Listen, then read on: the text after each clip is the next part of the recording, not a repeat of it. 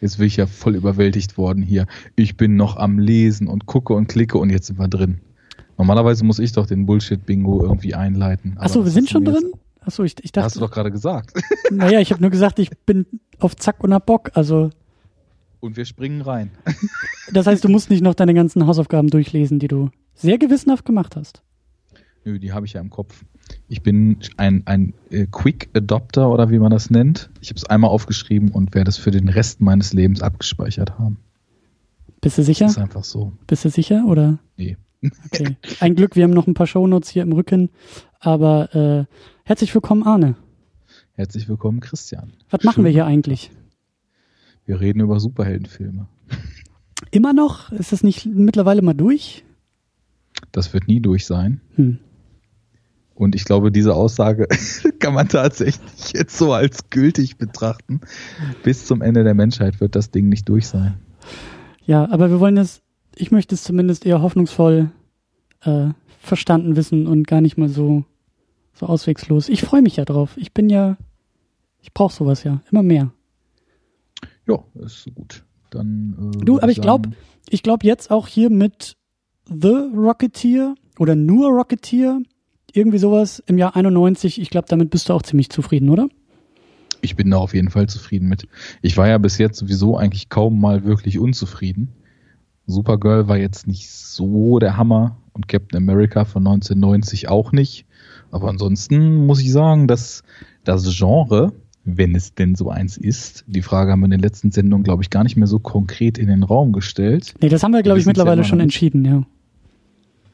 Ja, ich weiß es noch nicht. Also ich, weil, also es ist eine Sache, da müssen wir irgendwann mal dann wieder ganz viel drüber reden, weil was ist eigentlich ein Genre und wie ist das dann mit den Superhelden und so weiter. Aber das kommt wann anders. Aber zumindest die Vertreter dieses hypothetischen Genres, die wir bis jetzt im Rahmen dieses Formates durchgenudelt haben, die haben mir eigentlich bis jetzt größtenteils gut gefallen. Also Anfang der 90er war da noch richtig Schmackes drin. Und vor allem auch Herzblut. Aber ich spoil schon wieder hier alles. Nee, das ist doch, das ist doch wunderbar. Ich, ich, ich lasse jetzt auch mal so deinen, diesen, diesen unterschwelligen, diese, diesen unterschwelligen Kommentar zur Gegenwart, weißt du, den überspiele ich einfach in meiner ganz natürlichen Art und Weise und äh, versuche erstmal über The Rocketeer irgendwie mit dir zu sprechen. Bevor wir, glaube ich, bevor du deinen tollen, dein, dein Referat hier hältst über den Rocketeer selber, äh, ist vielleicht erstmal die Frage, ähm, besonders an dich, was hast du jetzt eigentlich von diesem Film irgendwie gewusst oder erwartet oder dir versprochen? Ähm, ja. Ja, das ist, glaube ich, noch wirklich das wenigste schlechthin in dieser gesamten Reihe jetzt hier. Wir haben ja Für die mich elfte auch. Ausgabe.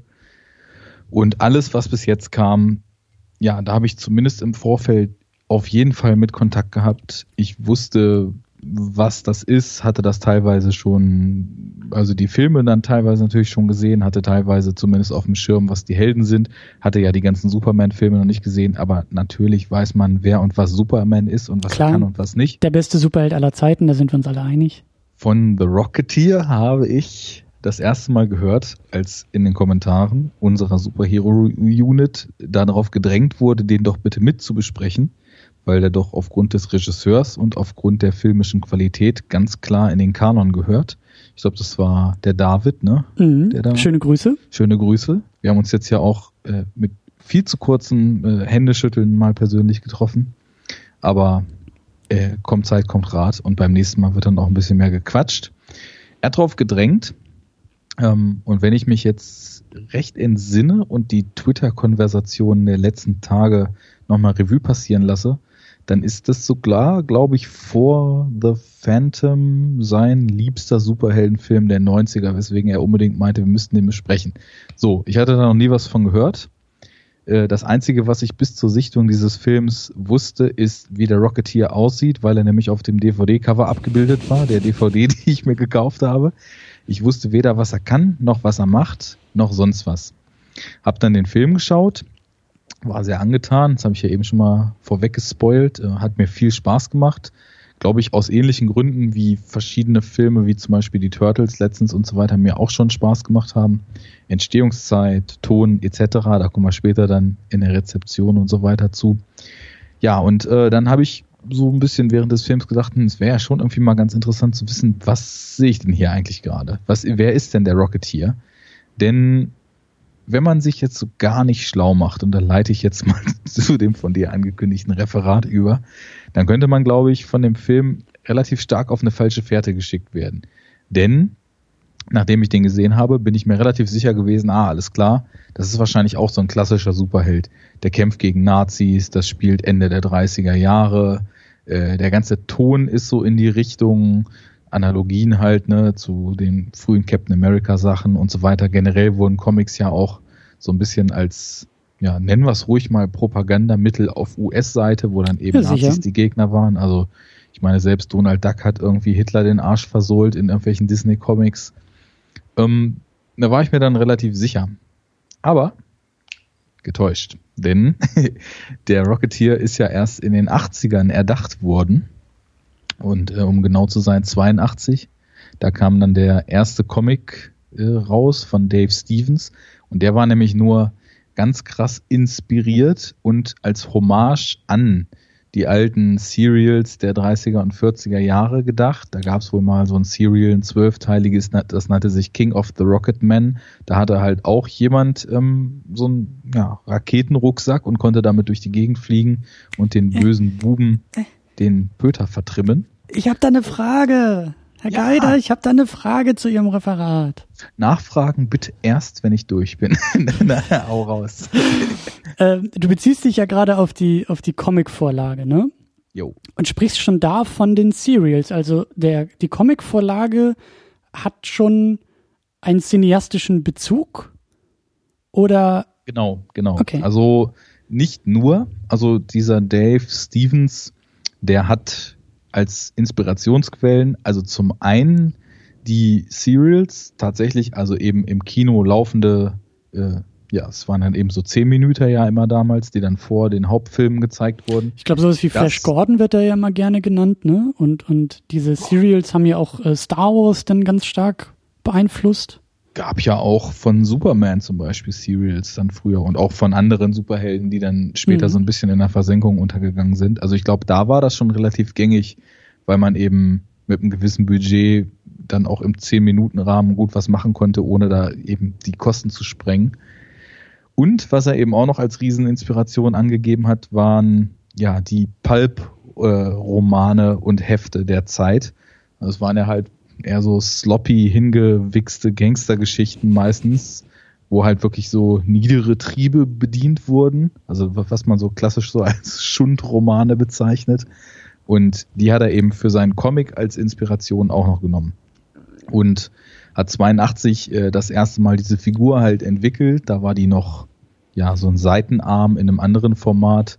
Das nannte sich Star Slayer und äh, ja irgendwie so als Add-on waren so die ersten beiden Rocketeer-Kapitel, die auch beide dann, glaube ich, nur so zehn Seiten maximal lang waren.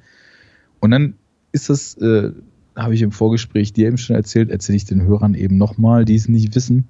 Dann ist das halt auch wirklich ein extrem kleines Ding geblieben. Denn also hinter diesen zwei Initiator, äh, Initiator-Kapiteln hat er dann quasi noch drei eigenständige Hefte hinterhergeschoben und dann war das The Rocketeer. Also mehr oder weniger zwei halbe und drei ganze Hefte. Insgesamt mhm. irgendwie 67 Comicseiten oder 68. Und dann war erstmal Ruhe. Das war 82. Und das nächste Mal überhaupt irgendwas vom Rocketeer kam dann 88, wo dann nahtlos äh, die Story oder das, das Story-Ende der ersten, kann man ja wahrscheinlich, na, nennen wir es mal Volume, der ersten Volume aufgegriffen wurde und quasi so ein paar offene, lose Enden noch beendet wurden und dann der Rocketeer noch ein anderes Abenteuer erlebt hat.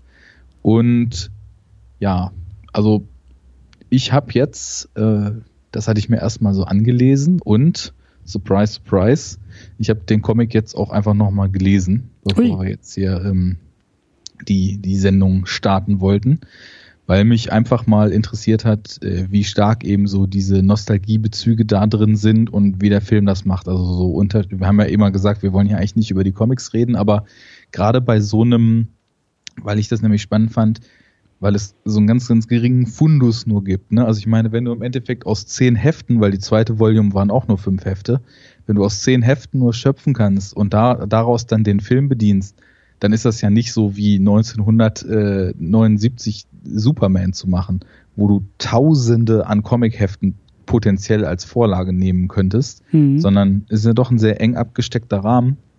Und interessanterweise ist die Story des Films tatsächlich, ja, die Story der ersten Volume des Comics. Also diese ganze Geschichte, da kommen wir ja gleich zu, worum es geht, um den Raketenanzug, um die Nazis und so weiter. Das, das kommt halt in etwas abgewandelter und eben sehr, sehr kleiner Form auch äh, in der Vorlage vor.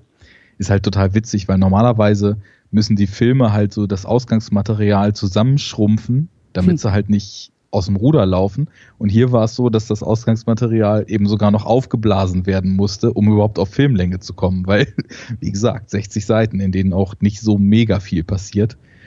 Und ja, also palpig sind die auf jeden Fall. Und der Protagonist ist irgendwie auch ein bisschen anders drauf. Den fand ich jetzt im Film total liebenswert. Das war eigentlich so ein, so, so ein Schelm, ne? Der so auch schon so sein eigenes Ding gemacht hat, aber voll sympathisch und äh, auch halt sehr ja, heldenhaft im guten Sinne so, ne? Also einfach das Herz am rechten Fleck. Im Comic ist er eher so ein Assi. also so ja. auf, aufbrausend, äh, ruppig, irgendwie nur auf, nur drauf bedacht, auf alles zu scheißen und mit diesem Raketenanzug Kohle zu machen. Ähm, ganz, ganz großer Unterschied ist eben auch noch, und da muss man dann halt schon sagen, ich meine, der Film jetzt hier Rocketeer Disney-Produktion. Das ne? wollte ich gerade noch einwerfen, ja. Ähm, da weiß man dann schon ganz klar, welche Aspekte aus so einem palpigen Comic weggestrichen werden. Und das ist auf jeden Fall äh, ja seine Freundin, die im Film ja auch Jen heißt und nicht mehr Betty, wie sie im Comic heißt. Und nämlich auch extrem stark im Comic an diese Pin-Up-Legende Betty Page angelehnt ist ähm, und eben auch im Comic als Pin-Up-Girl arbeitet und sich die ganze Zeit nackt fotografieren lässt, was den Cliff, also den Rocketeer, total zur Weißglut bringt und mehrfach zum Ausrasten bringt. Und äh, ja, ansonsten hat sie aber nicht so richtig viel Eigenschaften und das ist, glaube ich, im Film auch, wie wir beide, glaube ich, äh, so hast du eben beim, beim Durchgehen zumindest ja schon mal so durchlauten lassen, eine große Stärke gesehen haben, dass eben die, die weibliche Hälfte deren beider Beziehungen eben nicht nur Scream Queen oder Beiwerk ist. Ja. Naja, um es abzurunden, äh, in den 90ern äh, kam dann nochmal ein drittes Volume auch von dem Dave Stevens. Der ist dann Ende der Nullerjahre leider verstorben. Da wurde der komplette Rocketeer dann nochmal in Gänze released, also diese drei Volumes, glaube ich. Und seit 2009 gibt's halt immer wieder von anderen Autoren verschiedene Miniserien, wo der Rocketeer auch mit dem Spirit zum Beispiel zusammen was macht oder es spielt alles immer noch in der Zeit und ist so in dem Style gehalten, aber es sind halt eben auch immer so Miniserien mit so sechs Ausgaben, die dann wieder eine abgeschlossene äh, ja, Anthology, könnte man sagen, bilden. Ja. So viel zum Rocketeer. Also wirklich ganz, ganz, ganz kleines Ding. Also da ist, glaube ich, wirklich Howard the Duck noch viel, viel präsenter so im damaligen, dann im Vergleich Marvel-Universum gewesen als es jetzt der Rocketeer hier, der hat gar keine eigene Welt eigentlich. Ja, und, und äh, Howard the Duck, also der Film, hat dann ja auch nochmal einen ganz anderen, äh, eine ganz andere Legende nach sich gezogen oder einen ganz anderen Status, ja, weil ich glaube, wir beide hatten ja, bevor wir diese Sendung dazu gemacht hatten, den Film selbst auch nicht geguckt, aber wir wussten ja um den Film, ne? So George Lucas und äh, einer der schlechtesten Filme überhaupt und ne, also es gibt diese, dieses, diese Legenden um den Film herum, die, die mhm. uns bekannt waren. Und das ist vielleicht eben auch noch so etwas, äh, etwas Neues. Wir sind jetzt in der elften Ausgabe so und trotzdem gibt's irgendwie noch neue Aspekte und neue Phänomene, denn ich habe auch das Gefühl, du hast es jetzt auch beschrieben, aber der Rocketeer ist jetzt auch kein, wenn man so will, Mainstream-Thema. Also kein, nee. kein Superman, wie du sagst, von dem man irgendwie was, was weiß oder was kennt. Oder kein Batman und noch nicht mal ein Captain America, der auch, glaube ich, in den 90ern, hatten wir auch neulich erst besprochen, Anfang der 90er, ich glaube sogar im Jahr 90 irgendwie rauskam. Und obwohl er da nicht diesen Status hatte, wie er ihn heute hat, aber es war doch was anderes als dieser Rocketeer, der so ein paar Hefte hat, dann irgendwie ins Kino kommt und also das ist auch mein Eindruck irgendwie, auch jetzt nach der Sichtung, dann auch irgendwie wieder relativ schnell in der Versenkung verschwunden ist. Jo. Ähm, ja, wie du sagst, Cap und so weiter, das ist halt aufgrund der immensen Popularität von Comics in den USA auch damals schon Common Knowledge gewesen. Ne? Ja. ist Captain America, das weiß halt jeder. Und selbst die Turtles, da lief ja schon jahrelang diese Zeichentrickserie vorher, Ja. bevor dann der Realfilm kam. Und äh, Supergirl, Superman, Batman braucht man nicht drüber reden. Also ja, das ist, äh, das hier ist eigentlich so eine obskure Randerscheinung, denn man muss sich überlegen, in den Tausendschaften von Comics, die jeden Monat in den USA rauskommen, es gibt halt die obskursten Helden. Ich habe ja letztens hier von meinen schwarzen Gürtelhamstern und Radioactive Zoologie Man und so weiter erzählt, ne? Das ist halt, also da kommt der größte Unsinn raus und dann finde ich es halt interessant, dass man gerade sowas wie den Rocketeer eben auch aus Disney-Seite sich dann eben aussucht, um den zu verfilmen. Denn ja, das, ich glaube, es liegt so ein bisschen daran, dass der, der Feind im Film, die Nazis, das ist halt einfach so ein bisschen diese Golden Age-Vorlage. Auch wenn der natürlich Jahrzehnte nach der Golden Age veröffentlicht wurde, der Comic, äh, ja, durch die Nostalgiebezüge triggert er ja genau das, was die ursprünglichen Comics aus der Zeit auch gemacht haben. Insofern, so hatte ich ja angesetzt, wirst du dann eben auf eine falsche Fährte gelockt, siehst den Film und denkst dir, hä, wieso weiß ich denn vom Rocketeer nichts, wenn das auch so ein klassischer Superheld ist? Aber ist er ja eben gar nicht. Hm. Lass uns vielleicht noch ein bisschen mehr Kontext liefern, bevor wir einsteigen, weil ich auch nicht weiß, ob jeder, der hier zuhört, den Film kennt oder gesehen hat. Ähm, Ja, wahrscheinlich halt nicht, ne? Ich versuche mal den Plot zusammenzufassen. Äh, ich weiß gar nicht, ob Oh, ich das die letzten ran, ein, zwei Ausgaben gemacht habe. Ich versuche das ja immer so in einem Satz, der äh, hoffentlich irgendwo hin trifft. Ich habe jetzt einfach mal aufgeschrieben. Superpilot Cliff gerät nicht an eine grüne Laterne oder an einen grünen Ring, stattdessen aber an Nazis und an einen Jetpack. Tja, Ja, auf wen beziehe ich mich damit? ja, klar. Auf, äh, nennen wir ihn mal nicht Ryan Reynolds, ne? Genau. Aber äh, irgendwie hat mich das so vom, vom von, von so Versatzstücken dann doch äh, an. Also ich habe Green Lantern auch, Pilot, nie. Ne? Ja, der ist ja auch Pilot, ne? Ja, er ist, er ist also ich, ich kenne da auch nur die, die Ryan Reynolds Verfilmung und habe mir dann auch einen späteren oder einen Comic so aus der Zeit, also so ein Reboot, ne, Nacherzählung, aber das ist halt auch, ist ein Pilot, der glaube ich auch einen Flugzeugabsturz irgendwie hat und dann eben an diese Laterne und Fähigkeiten und Ringe und sowas gerät und auf einmal das Universum retten muss. Und hier ist es halt eben ein Pilot, der eben, ich glaube, äh, was ist es, Ende der 30er, äh, auch bei einem bei einem Testflug ja irgendwie so gerade eben noch mit dem Leben davonkommt und auf einmal irgendwie diesen diesen Jetpack vorfindet, ne? Diesen diesen äh, was ist das denn? Diesen Raketenrucksack, ja. Ja, Jetpack würde man in Game-Logik dazu sagen, ne? Da heißt es immer Jetpack. Genau. Ja, und dann Ja, also- äh, hat er das Ding und kann es benutzen und fliegt ein bisschen durch die Gegend und äh, rettet äh, die Welt und eben seine geliebte Jenny und äh, Nazis sind dabei. Ja, eigentlich will er ja erstmal damit nur Geld verdienen, weil er fliegt ja bei so Flugshows und macht damit wohl irgendwie so seinen kleinen Bug. Hat halt äh, quasi so einen Mentor da auf dem Flugfeld, der quasi der Chefmechaniker ist und total den Durchblick hat, was halt Schrauben und Werkeln betrifft und Aerodynamik und so weiter. Die bauen da halt ihre Flugzeuge alle selbst. Drüber steht noch so ein geiler Finanzier, der immer nur rumbrüllt und irgendwelche illegalen äh, Geschichten oder äh, also ganz illegal ist er nicht. Er ist einfach nur so sleazy und sch schmierig. Naja, und dann äh, verstrickt sich das ja alles so ein bisschen. Hinter diesem Raketenrucksack sind halt eine Menge Parteien her, was eben auch schon am Anfang der Grund war. Diese Gangster äh, verpacken das ja bei ihm da im Flugzeug, als sie eben von den FBI-Agenten gejagt werden. Und ja, im Laufe des Films versuchen ja alle diesen Rucksack zu kriegen und seine Freundin gerät noch in die Schusslinie. Ein äh, hochkarätiger Hollywood-Charakterdarsteller ist auch noch mit verwickelt und hinter allem stehen die Nazis. Mhm.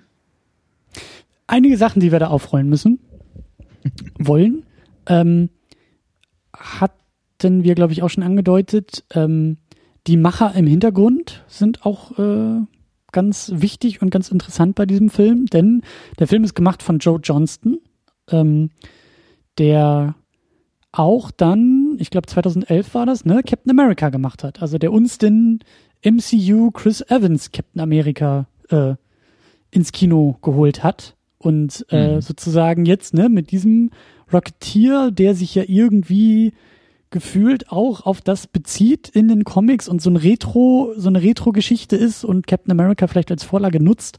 Ne, ist interessant, dass er dann irgendwie 20 Jahre später, ähm, wenn man so will, sich dem Original widmen durfte oder, oder der Vorlage dieser, dieser, dieser Hommage. Ähm, ja, interessant, ne? weil ich ja auch jetzt gerade vorhin schon als Referenz eben Captain America auch so im Kopf hatte, mhm. dass er dann ja quasi den das Original, was gegen die Nazis kämpfen durfte und da bin ich jetzt gar nicht so bewandert, aber wurde Captain America sogar als Propagandaheld erschaffen oder dann einfach nur? Puh, das weiß ich auch gar nicht. Das weiß ich auch gar nicht so genau, aber äh, naja, bei dem Namen und bei den Insignien und so kann man ja schon davon ausgehen, dass äh, Cap ja gut, den Amis ist alles zuzutrauen, was das betrifft. Also da brauchst du jetzt nicht konkret Nazis als Feind, um einen Captain America sich auszudenken. Und das am, am Abend der US-Wahlen spricht er das mal so locker vor sich aus, ne? Äh, ja. ja. Die Entscheidung zwischen Tod und Teufel steht an. Ja, ja. Ich meine, ich hoffe ja, dass das Ding ja auch noch online geht, weil wir wissen ja nicht, ob morgen die Welt dann noch tickt. Also, egal. Mhm. Äh, was ganz Captain anderes. America ist von 41 in sein erstes Heft, also ganz eindeutig als Anti-Nazi-Held gelauncht. Ja, siehste. Aber wie gesagt, äh, Joe Johnston, äh, ganz wichtig, denn auch wie bei Darkman, Darkman und Sam Raimi, Sam Raimi, der dann ja mit Spider-Man sozusagen seinen großen Stempel auf das Genre drücken konnte, haben wir hier jetzt auch wieder so ein, so ein naja, ich, ich, ich weiß nicht, wie man es nennen soll, aber halt dieses Phänomen oder dieses, ähm, dieses Ding, dass da schon mal mit einer kleineren Figur in einem kleineren Film gearbeitet wird und dann, wie gesagt, so Jahrzehnte später größere Wellen mit größeren Figuren geschlagen werden. Ja, die kleine Bewährungsprobe. Wenn man so also will. Ich meine, Joe Johnston, der durfte dann ja schon recht große Filme machen. Einen davon habt ihr ja gerade vor zwei Wochen live auf seine Qualität noch etwas abgeklopft. Den Jurassic Park 3. Ja. Ähm, ansonsten ja, Jumanji habe ich jetzt auch nicht mehr in riesig großer Erinnerung. Äh, Liebling, ich habe die Kinder geschrumpft, so ein typisches 80er Jahre Comedy-Vehikel. Ja, und dann Captain America irgendwann nach Wolfman und allerlei anderen Sachen, von denen ich noch nie so wirklich gehört habe. Für mich haben sie, gut, vielleicht Jurassic Park 3 ist vielleicht noch so ein bisschen so die Ausnahme, aber für mich haben sie schon, gerade Jumanji, Liebling, ich habe die Kinder geschrumpft, auch dieser Film haben, haben so einen gewissen, ja, so eine gewisse, so ein gewisses Herz, so einen gewissen Spirit irgendwie gemein, der eben nicht, äh, ähm, der irgendwie familienfreundlich ist. Weißt du, was ich meine? Ja. Also das siehst du doch auch hier in diesem Film, oder? So gerade diesen Disney-Stempel, dass er diesen Disney-Stempel irgendwie gut ausfüllen kann. Ja, das ist jetzt so ein Film, der, glaube ich, auch so ein bisschen in die Kerbe schlägt, da wo witzigerweise auch Howard the Duck hin wollte. Also das ist einfach so mhm. ganz locker und fluffig. Schon irgendwie facettenreich und ja, in verschiedene Richtungen zu, zu drücken, aber eben halt diesen leichten Ton drin zu haben. Mhm. Obwohl es um Nazis und Mafia und Ballereien geht, ist es halt trotzdem sehr ja, bekömmlich, kann man sagen. Ja. Leicht bekömmlich. Aber nicht, also normalerweise benutze ich das als negatives Attribut. In dem Fall jetzt nicht. Also, das ist so diese, ja, irgendwie diese 80s-Lockerheit schwingt da noch so mit drin. Weißt du, wir haben, wir, wir drücken uns ein bisschen um, um einen Namen, glaube ich, herum um ein Franchise, was, glaube ich, sowohl Inspiration für die Comics war, als auch sehr, sehr deutlich Inspiration für diesen Film war. Nämlich Indiana Jones. Oder? Mhm. Oder ist das, habe ich das jetzt auch wieder nur so empfunden? Nö, also ich habe da ab und zu auch so einen gewissen Abenteuer-Vibe drin gesehen, was darin endete, dass zum Beispiel sowas wie gegen Ende als in dieser Konstruktionshalle für Flugzeuge der Cliff respektive der Rocketeer dann flüchtet und an dieses eine Flugzeug springt und dann dadurch so durch den Raum schwebt. Das ist eins zu eins Zitat-Shot aus Indiana Jones. Ich weiß nicht, woran er da an der Decke lang schwingt, ob das mit diesen Seilbahnen in der, in der Mine da ist oder was, aber das kam mir auch sehr, sehr bekannt vor und es war so ein Abenteuer-Vibe immer zwischendurch drin. Genau, Abenteuer-Vibe und ich meine, Indiana Jones orientiert sich an den Serials aus den 30ern, 40ern und, und The Rocketeer tut es auch. Indiana Jones hat auch diese ja, Nazis irgendwie als, als äh, große Bösewichte, die aber eher so ein bisschen ähm, abenteuerhaft, äh, mystisch, comichaft rüberkommen, als jetzt irgendwie so die tiefen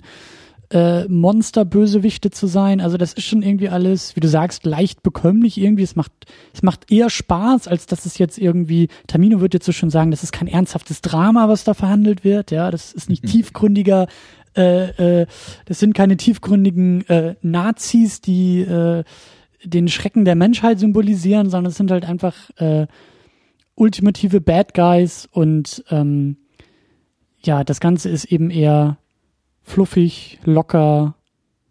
Und wie gesagt, also für mich ist das stimmungsmäßig, also das würde mich nicht wundern, wenn da irgendwo nochmal äh, in einer Szene auf einmal Harrison Ford durch die Gegend läuft und sagt, äh, ups, falscher Film, sorry, ich dachte, hier gehöre ich hin.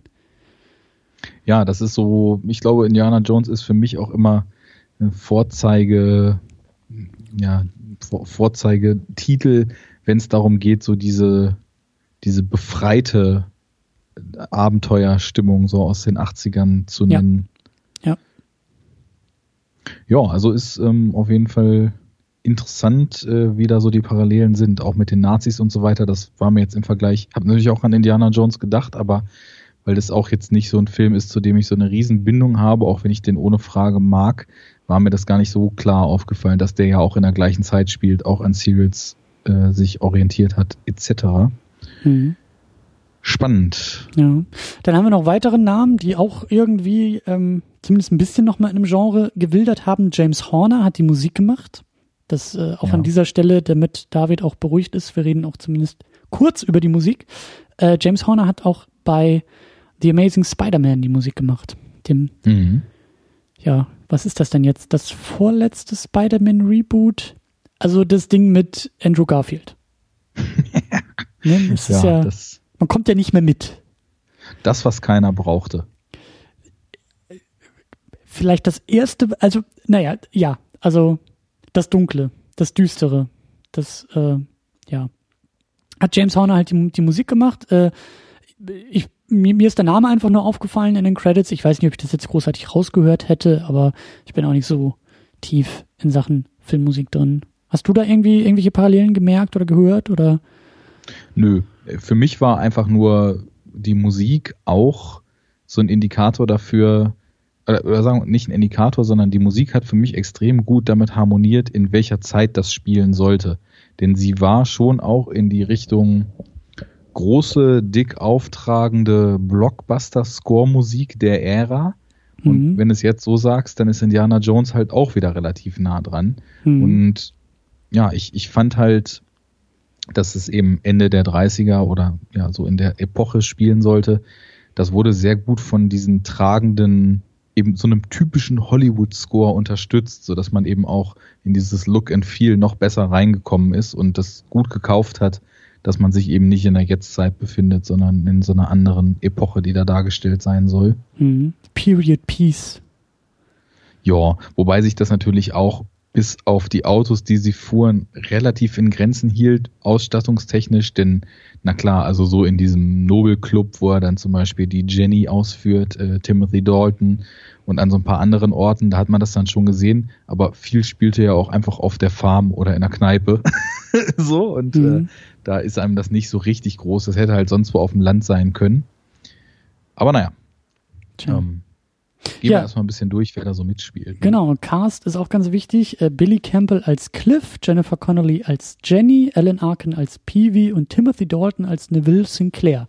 Letzterer mhm. ist der mhm. große, fiese Bösewicht, der sich als geheimer Nazi-Spion herausstellt. Und da war ich dann aber ein bisschen schockiert, dass Timothy Dalton, so, das muss ja relativ bald, glaube ich, nach seiner kurzen James Bond-Karriere dann gewesen sein.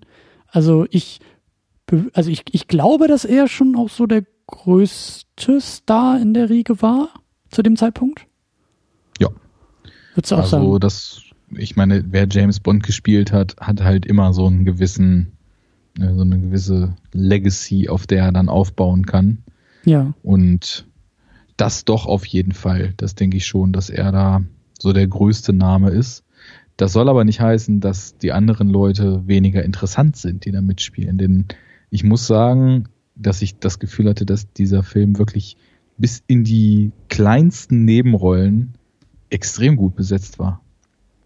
Also Billy Campbell jetzt in der Hauptrolle, den hatte ich zumindest nicht bewusst auf dem Schirm. Das kann ich nicht sagen. Also ich fand, der hat zwar total gut gepasst, der hat, wir haben ja auch schon bei, bei Captain America drüber geredet, dass es halt einfach wichtig ist, dass du einen Hauptdarsteller hast, dem du auf seine ganz eigene Art folgst durch die Sache. Ja. Und das ist bei ihm hier definitiv so gewesen.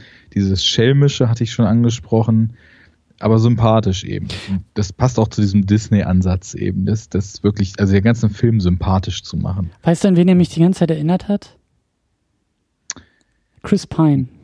Ja, mich nämlich auch. Ich dachte, also es gab echt so Momente, wo ich dann nochmal genau auf den Schirm geguckt habe und mir dachte, könnte das vom Alter her, nee, das passt nicht vom, aber weißt du, so, das ist irgendwie.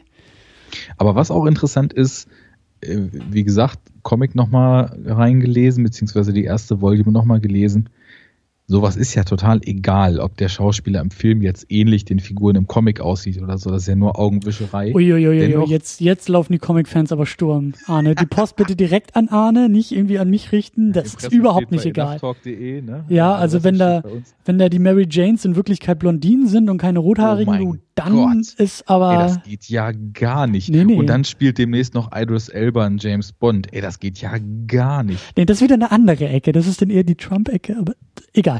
Ja. ja, gut, äh, weiß ich nicht. Wenn ich höre, dass irgendwie Autoren Morddrohungen kriegen, weil sie Captain America in einer neu gelaunchten Volume zum Doppelagenten machen, dann ist das vielleicht auch dasselbe. Also, weiß ich nicht. Wollen wir nicht zu sehr spekulieren. Tja. Naja, aber auf jeden Fall sieht Billy Campbell in dem Alter, in dem er nun hier Rocketeer gemacht hat, wirklich extrem aus, wie der Cliff im Comic gezeichnet ist. Mhm. Das ist schon eine wirklich sehr, sehr deutliche Übereinstimmung. Ich habe auch, auch, gelesen, dass Ähnlichkeit. ich habe auch gelesen, dass sich da Joe Johnston, die Crew, wer auch immer da fürs Casting auch irgendwie äh, besonders zuständig war, auch durchsetzen musste, weil ähm, Disney wohl nicht ganz so glücklich war, ne? Und damit wollten wieder, Johnny Depp eigentlich, ne? Ja, die wollten halt einen Bekannten und nicht einen Unbekannten. Ja. Und dann sind wir wieder mit diesem großen Rückgriff bei bei Donner angekommen, der ja auch irgendwie gesagt hat, hier mein Superman ist jemand, den ihr vorher noch nie gesehen habt, damit äh, die Rolle auch ausgefüllt werden kann von diesem unbekannten Gesicht und eben nicht die Bürde eines äh, einer großen Filmografie sozusagen mit sich tragen muss. Also nee, also ich fand den echt für die Rolle total gut. Ich finde halt in solchen Rollen ist echt so 50% Ausstrahlung, 50% Schauspiel und ja. ich habe jetzt gerade letztens so im Rahmen des Horror-Oktobers mal wieder Filme gesehen, wo mir vor, also sehr, sehr drastisch vor Augen geführt wurde, was wirklich schlechtes Schauspiel ist. Und insofern, das ist immer ganz gut, um die Nulllinie mal wieder so ein bisschen dahin zu kriegen, wo sie eigentlich ja, hingehört. Ja. Und da fällt einem dann eben dann doch auf, dass da, wo man oft mal so am Mäkeln ist, dass die Leute doch schon echt was auf dem Kasten haben, verglichen halt mit absoluten Vollgrätschen, die äh, im Freundeskreis zusammengecastet sind, ja. um am Wochenende mal so einen Film zu drehen. Ich ne? muss aber auch dazu sagen, und dann sind wir, glaube ich, auch schon so ein bisschen bei Jennifer Connelly, ähm, weil du gerade von Ausstrahlung gesprochen hast, ne? Mhm. Ausstrahlung oder einfach, da muss man vielleicht auch mal ganz oberflächlich sein, weil Film ist nun mal ein visuelles Medium. Aussehen äh, kann halt auch ein wichtiger, wichtiger Punkt für eine Rolle sein. So. Und deswegen ja. gibt's eben auch äh, Hollywood-Stars, eben, ist ja kein Zufall, dass die meisten und die größten Hollywood-Stars halt auch sehr, sehr schöne Menschen sind.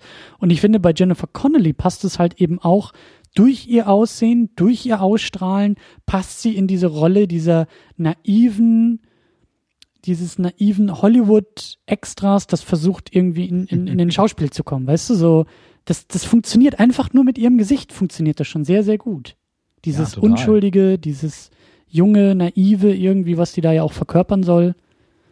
Also, ich finde sie sowieso toll generell. Also, egal, ob sie nun den Vollabsturz in Requiem for a Dream mimt oder was auch immer. Und hier in dieser noch recht jungen Variante, genau wie du sagst. Also, eine von den Millionen, die nach Hollywood wollen und hoffen, äh, da groß ja. Karriere zu machen und dann also, irgendwie als Statist in Reihe 17 einmal durchs Bild laufen dürfen, wenn sie Glück haben. Und wie ich finde, eben ja auch so wichtig im Hollywood der 30er Jahre, ne? Spielt ja in den 30er Jahren. Es ist ja noch das Hollywood Land, was da ja äh, äh, mhm. am, am Hügel steht und es ist eben das, es ist die goldene Zeit Hollywoods und äh, Ne? Und das finde ich, das, da, da passt die halt sehr, sehr gut rein. Und vielleicht auch noch als Randnotiz muss man ja dazu sagen, äh, sie ist dann später ja nochmal im Superhelden-Genre aufgetreten, als äh, Freundin Bei vom Hulk, Hulk, ne? Ja. beim Eng Lee Hulk. Jo. Ähm, ja, das ist auch wieder so eine interessante Connection. Wobei, ja, so eine Leute drehen halt auch extrem viel Filme und ich glaube mittlerweile bald sind wir an einem Punkt, wo man also jeden einigermaßen hochkarätigen Schauspieler Ja. dann auch schon mal in einem Superheldenfilm gesehen hat. Du, ich glaube, wir sind mittlerweile schon so weit, dass wir jeden Hochkarätigen mindestens einmal in einem Superheldenfilm gesehen haben. Also Ja. die meisten kommen ja dann irgendwie doch wieder zurück, ne? Dann wird irgendwie aus, war das nicht hier aus äh, Michael Keaton wird irgendwie ein Spider-Man-Bösewicht und also es dauert nicht mehr lang, bis dann wirklich irgendwie, ne? Also bis diese drei wichtigsten Figuren, die es irgendwie gibt, auch nur noch von den drei gleichen gespielt, aber in unterschiedlicher Reihenfolge oder so. Tja, also wir halten fest, du musst einmal in einem Superhelden und einmal in einem Woody Allen-Film gewesen sein, dann hast du alles geschafft, ne? Bei dem Nee, einen bist aber du also- reich geworden, bei dem anderen kriegst du Auszeichnung für. Genau. Ja. Ähm, ja, also sie passt in die Rolle super. Ähm, auch weil sie natürlich irgendwie so, ja, das, das war sowas, was mir beim Schauen aufgefallen ist. Sie hat so eine total schöne Ambivalenz in dem Film. Auf der einen Seite wirkt sie so ein bisschen naiv, ein bisschen zerbrechlich, ein bisschen unsicher, Mhm. aber dann bricht sie das ja selber total stark später im Verlauf der Handlung. Da werden wir dann noch drüber reden. Eben durch eine andere Seite, die die meisten Frauen in Hollywood-Filmen äh, in vergleichbaren Rollen dann eben nicht auf den Leib geschrieben bekommen. Mhm. Ja, dann haben wir Alan Arkin, ne? Peavy, der Chefmechaniker. Mhm. Auch super. Also, ich finde, das ist, der wirkt so richtig wie so ein vertrauter Mentor-Typ. Es, es wird ja auch gar nicht gesagt, ob der irgendeine familiäre Bindung oder so zu dem Cliff hat. Glaube nicht. Es ist einfach wie so eine mentorartige Freundschaft zwischen den beiden, ne? Mhm. Und ja, also zudem hatte ich eine besondere Sympathie, aber ich glaube, das lag auch daran, weil er mich an den Vater eines Kumpels extrem stark erinnert hat und der richtig fresh drauf ist und deswegen ich direkt, also diese Art von Schnäuzer und so, dass das kam mir direkt so bekannt vor. Ja. ja. Ja. Dann Also- Timothy Dalton. Timothy Dalton ist natürlich, ist natürlich super, hat, äh, verkörpert auch so dieses, na, auch irgendwie wieder diesen Schauspieler, den er da Mhm. ja spielt, ne? Mhm. So. Geil auch. Ich habe am Anfang schon geschmunzelt aufgrund des äh, typischen Tropes, der britische Bad Guy, ne? Mhm. Und dann ist aber der britische Bad Guy ein deutscher Nazi-Spion. Und das fand ich echt richtig gut. Das hat gepasst. Ich muss auch dazu sagen, Timothy Dalton hätte ich auch in dem Film überhaupt nicht erkannt. Also äh, ich habe es ja gelesen, dass er da irgendwie mitspielt und ich weiß nicht, was da los ist, aber dieser Schnäuzer, das ist irgendwie wie Clark Kent und die Brille. Das ist irgendwie nur dieser kleine Schnäuzer und ich habe ihn nicht erkannt. Ich weiß, wie der Typ aussieht, aber ich habe ihn irgendwie nicht erkannt. Also merkwürdig. Ja. Äh, nicht erkannt habe ich wen anders kaum. Na? Und zwar äh, Terry O'Quinn. Ja, Vielen wahrscheinlich besser bekannt als John Locke aus Lost, ja sicher. der hier sogar eine real existente Figur in dem Film spielt. Und zwar spielt er ja Howard Hughes. Hm. Hughes? Hughes? Wie spricht man diesen Namen Ich richtig glaube aus? weiß Hughes, ja. Hughes, der sowohl eine Hollywood-Ikone in den 30ern war und uns sowas äh, geliefert hat, wie zum Beispiel Tony das Narbengesicht im Original, die Vorlage zu, also der originale Scarface, ne, von 1932. Mhm, mhm. Und dann eben auch, also er wurde in so ein krasses Familienunternehmen reingeboren und war dann eben auch so ein Luftfahrtpionier, der Luftfahrtingenieurwesen und so weiter halt. Er war doch, er war doch der Typ, den DiCaprio in The Aviator gespielt hat, oder? Oh, ich habe The Aviator nie gesehen. Na, da muss ich jetzt nochmal kurz Google anwerfen, aber ich glaube schon. Ähm, ja, ich hab's, ich hab's hier soweit gerade offen. Ähm, es gab ja auch ein äh, Popular Culture Film. Ja, Howard Hughes. Aviator, ja. Genau. Also so der ein großer Amerikaner, US-amerikanischer Luftfahrtpionier, der ja dann eben auch hier in der Story total Interesse für dieses Raketenpack hat und verschiedene Flugzeuge auch entwickelt und so weiter. Mhm. Und da muss ich jetzt noch so ein paar Namen droppen, weil ich es einfach total stark fand, was da in Nebenrollen so rumkroch. Also zum einen natürlich ganz, ganz großartig John Polito. Äh, sagt dir das was? Ich glaube nicht, nee. Der kleine, schnauzbärtige, etwas rundere Glatzkopf, der quasi der Besitzer im Film von deren Flugzeugrennstall da war mhm. und dann später eben von dem Riesen auch als erster, also so etwas, nee, als zweiter etwas äh, unschön malträtiert wurde. Der wurde dann ja gefunden mit seinem eigenen Bein neben dem Kopf, was mir ein bisschen an It Follows erinnert hat. Mhm. Ähm, und zwar John Polito war ja absoluter Stammgast in sämtlichen frühen Cohen-Filmen. Also von äh, Miller's Crossing Big Lebowski war auch dabei, etwas größere Rolle hatte in The Man Who Wasn't There gehabt, äh, Barton Fink war dabei und hat immer so exzentrische Rollen und äh, ist so aufbrausend. Deswegen, ich sehe den immer unheimlich gern. Mhm. Dann haben wir als Thekenfrau in der Kaschemme da, wo die immer abhängen, Margot Martingale heißt sie, glaube ich, die auch immer mal wieder so in Nebenrollen auftaucht, aber in halt sehr vielen, sehr coolen Filmen so zu sehen war. Kann ich mal kurz empfehlen. Wer Bock auf ein richtig bissiges Kammerspiel hat, was mit sämtlichen, äh, sämtlichen Aspekten von Familie richtig klar Schiff macht, einmal äh, August Osage County gucken. Verfilmtes Theaterstück, gut besetzt, richtig bissig, da ist sie auch ziemlich gut. Und dann, den musst du aber kennen, William Sanderson. William Sanderson. Vom Namen her glaube ich nicht. Aber wenn ich jetzt sage JT Sebastian, sagt dir das was? Ja. Du grinst. Ja. es war von Google Vorteil, dass wir, dass wir die Kamera hier angemacht haben, ne? Aus Blade Runner. Ja, nun, ach, der Film wird so overrated, also wirklich. Okay, die Briefe gehen dann aber an dich. ja, die leite ich an Tamino weiter, damit feuert er dann immer so seinen eigenen Ofen an, wenn es im Winter kalt wird. mit meinem, äh, ja, ja, egal.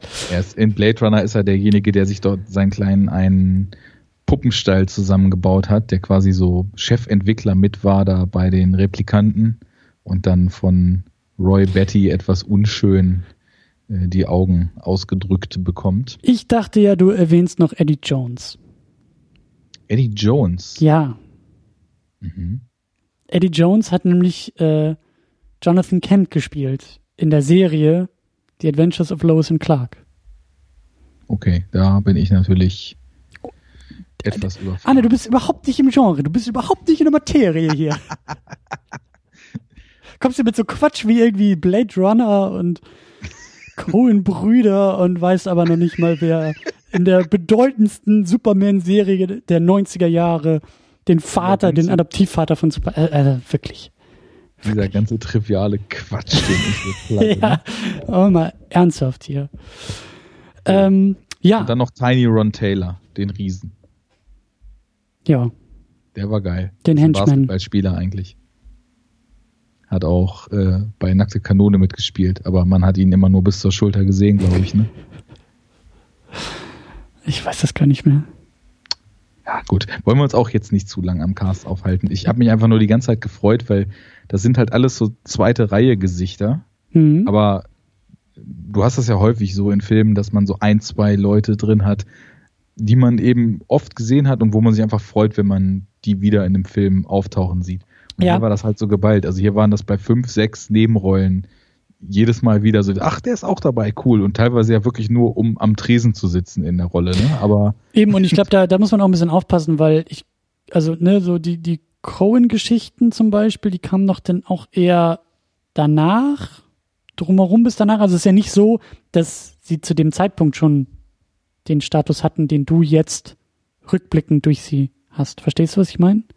Doch, also die frühen Coens, ähm, die waren ja schon seit Mitte oder glaube ich sogar Anfang der 80er. Und Also hier ist jetzt in der IMDb, ist es so 90, 91, 98. ja, also Miller's Crossing und Barton Fink sind von 90, 91. Genau. Und da hat der, hat der Polido auf jeden Fall in, in beiden eine tragende Rolle gespielt. Und vorher gab's halt noch Making an Erasing Arizona und Blood Simple. Ich weiß gar nicht, ob er da auch dabei war. Ist auch egal. Also Ja. auf jeden Fall, Anyways. ja. Cooler Typ. Ja. Leider, glaube ich, verstorben. Letzt, dieses oder letztes Jahr. Lass uns vielleicht nochmal den Bogen wieder ein bisschen auf, äh, auf den Film natürlich zurückholen, aber vor allen Dingen auch so auf diesen, auf diese Stimmung. Auf Mhm. diesen, auf diesen Retro, auf diesen, diese Retro-Elemente und wie ich finde, halt so diesen Geist, diesen Spirit des Filmes. Also ich sehe da ganz, ganz ehrlich auch eine gewisse ähm, Nähe zu dem, was, was Richard Donner mit dem ersten Superman gemacht hat. Mhm. Ne? Also erstmal dieses, ähm, ja, in gewisser, also dieses Märchenhafte, dieses Wundersame, ne? Und damit auch so diese Disney-Richtung irgendwie, äh, die, die damit einhergeht. Ähm, aber auch dieses, wie sagt man, dieses Uplifting, also dieses ähm, aufrichtende Element des Filmes, dieses aufschwingliche Element dieses Filmes. Ne? Also es ist halt eben kein broody, moody, äh, dark und gritty äh, Batman, Tim Burton Batman, sondern Nee, es ist halt nicht. unser, unser, ich meine, klar, das gehört ja auch irgendwie dann zu diesem Retro-Charme und zu diesen, zu diesen Referenzpunkten, auf die sich der Film ja auch bezieht. Aber ich glaube schon, dass da irgendwie so ein bisschen aus dem Playbook von Richard Donner sich bedient wurde. Und eben auch so dieses, äh, diese, diese, was war das noch, diese Wahrheits-, diese Wirklichkeitsnähe. Wobei das ist, glaube ich, gar nicht mal so sehr. Es ist ja schon, es, verfremdet ja eigentlich schon, schon eher, oder? Ich würde sagen, so irgendwas in der Mitte.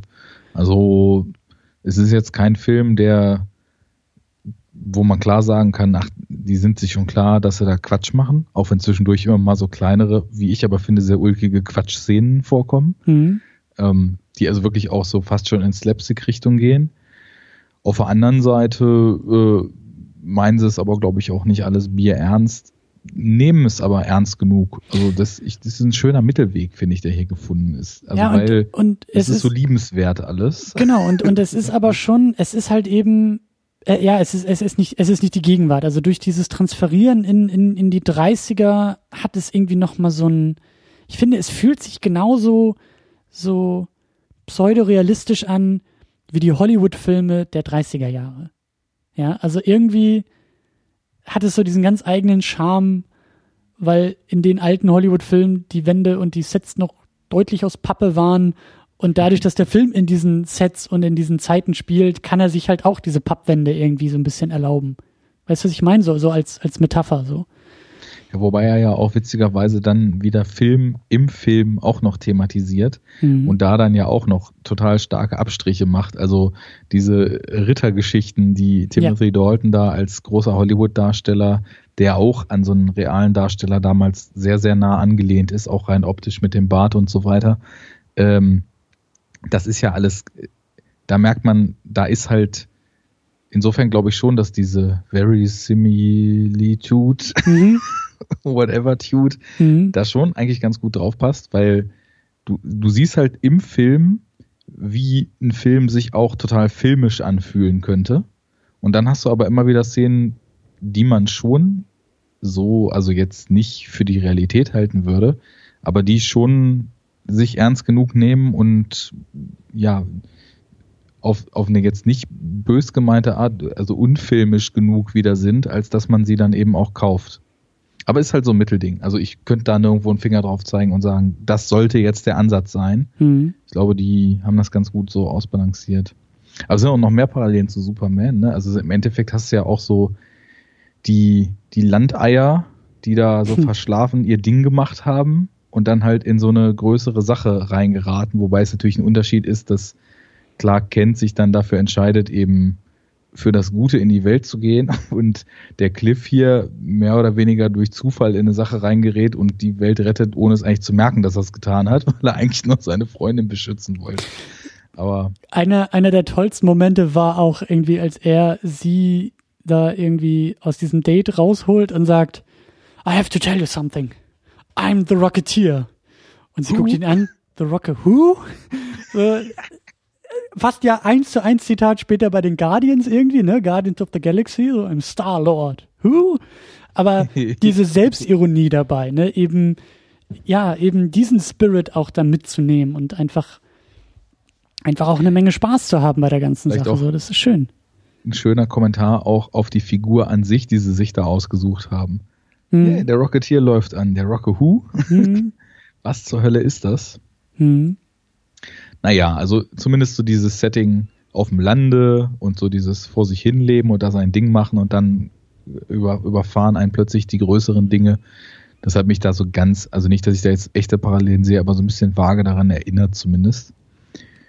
Und insgesamt zum Film muss ich sagen, dass ich finde, dass er ein schönes, in sich vernetztes und dann doch geschlossenes Drehbuch hat. Also das ist auch so dieser klassische Filmansatz, die Welt ist klein und alle Leute, die wir da kennenlernen, ähm, sind auf mehrere Arten und Weisen miteinander ver- verwoben und treffen sich aufgrund verschiedener Verknüpfungen dann mit verschiedenen Motivationen im Film so mehrfach. Hm. Also natürlich ist die Freundin von dem Typen, der das Raketenteil findet, die Statistin, die beim Dreh dann den Ja. großen Star um sich rum hat und er ist aber der Typ, der eigentlich dieses Raketenteil will und so weiter. Und er erfährt es ja am Set, dass der Cliff dieses Raketending hat und überhört ein Gespräch und versucht dann ja Genau, den Plot genau. mit dem Date, um dann an die Rakete zu kommen und ja.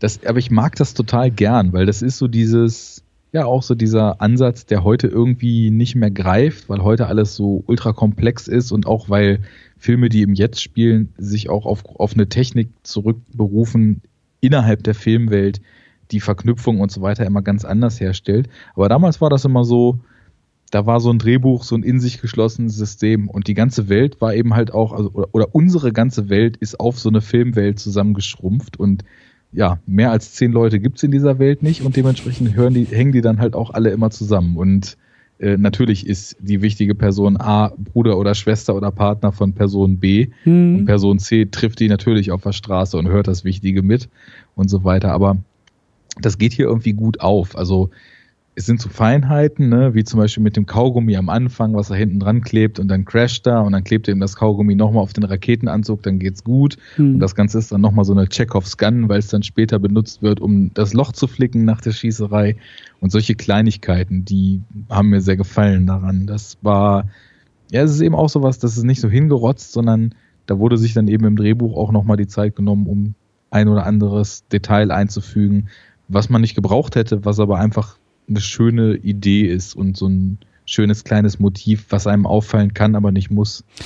Da sind wir uns, glaube ich, auch äh, uneingeschränkt einig, dass dieser Film auch wieder so einer ist, der gemacht werden wollte. Ja, Auf also jeden Fall. der mit auf so viel Fall. Liebe und mit so viel Hingabe gemacht wurde, dass man es im Film merkt. Ähm, Ja, ja.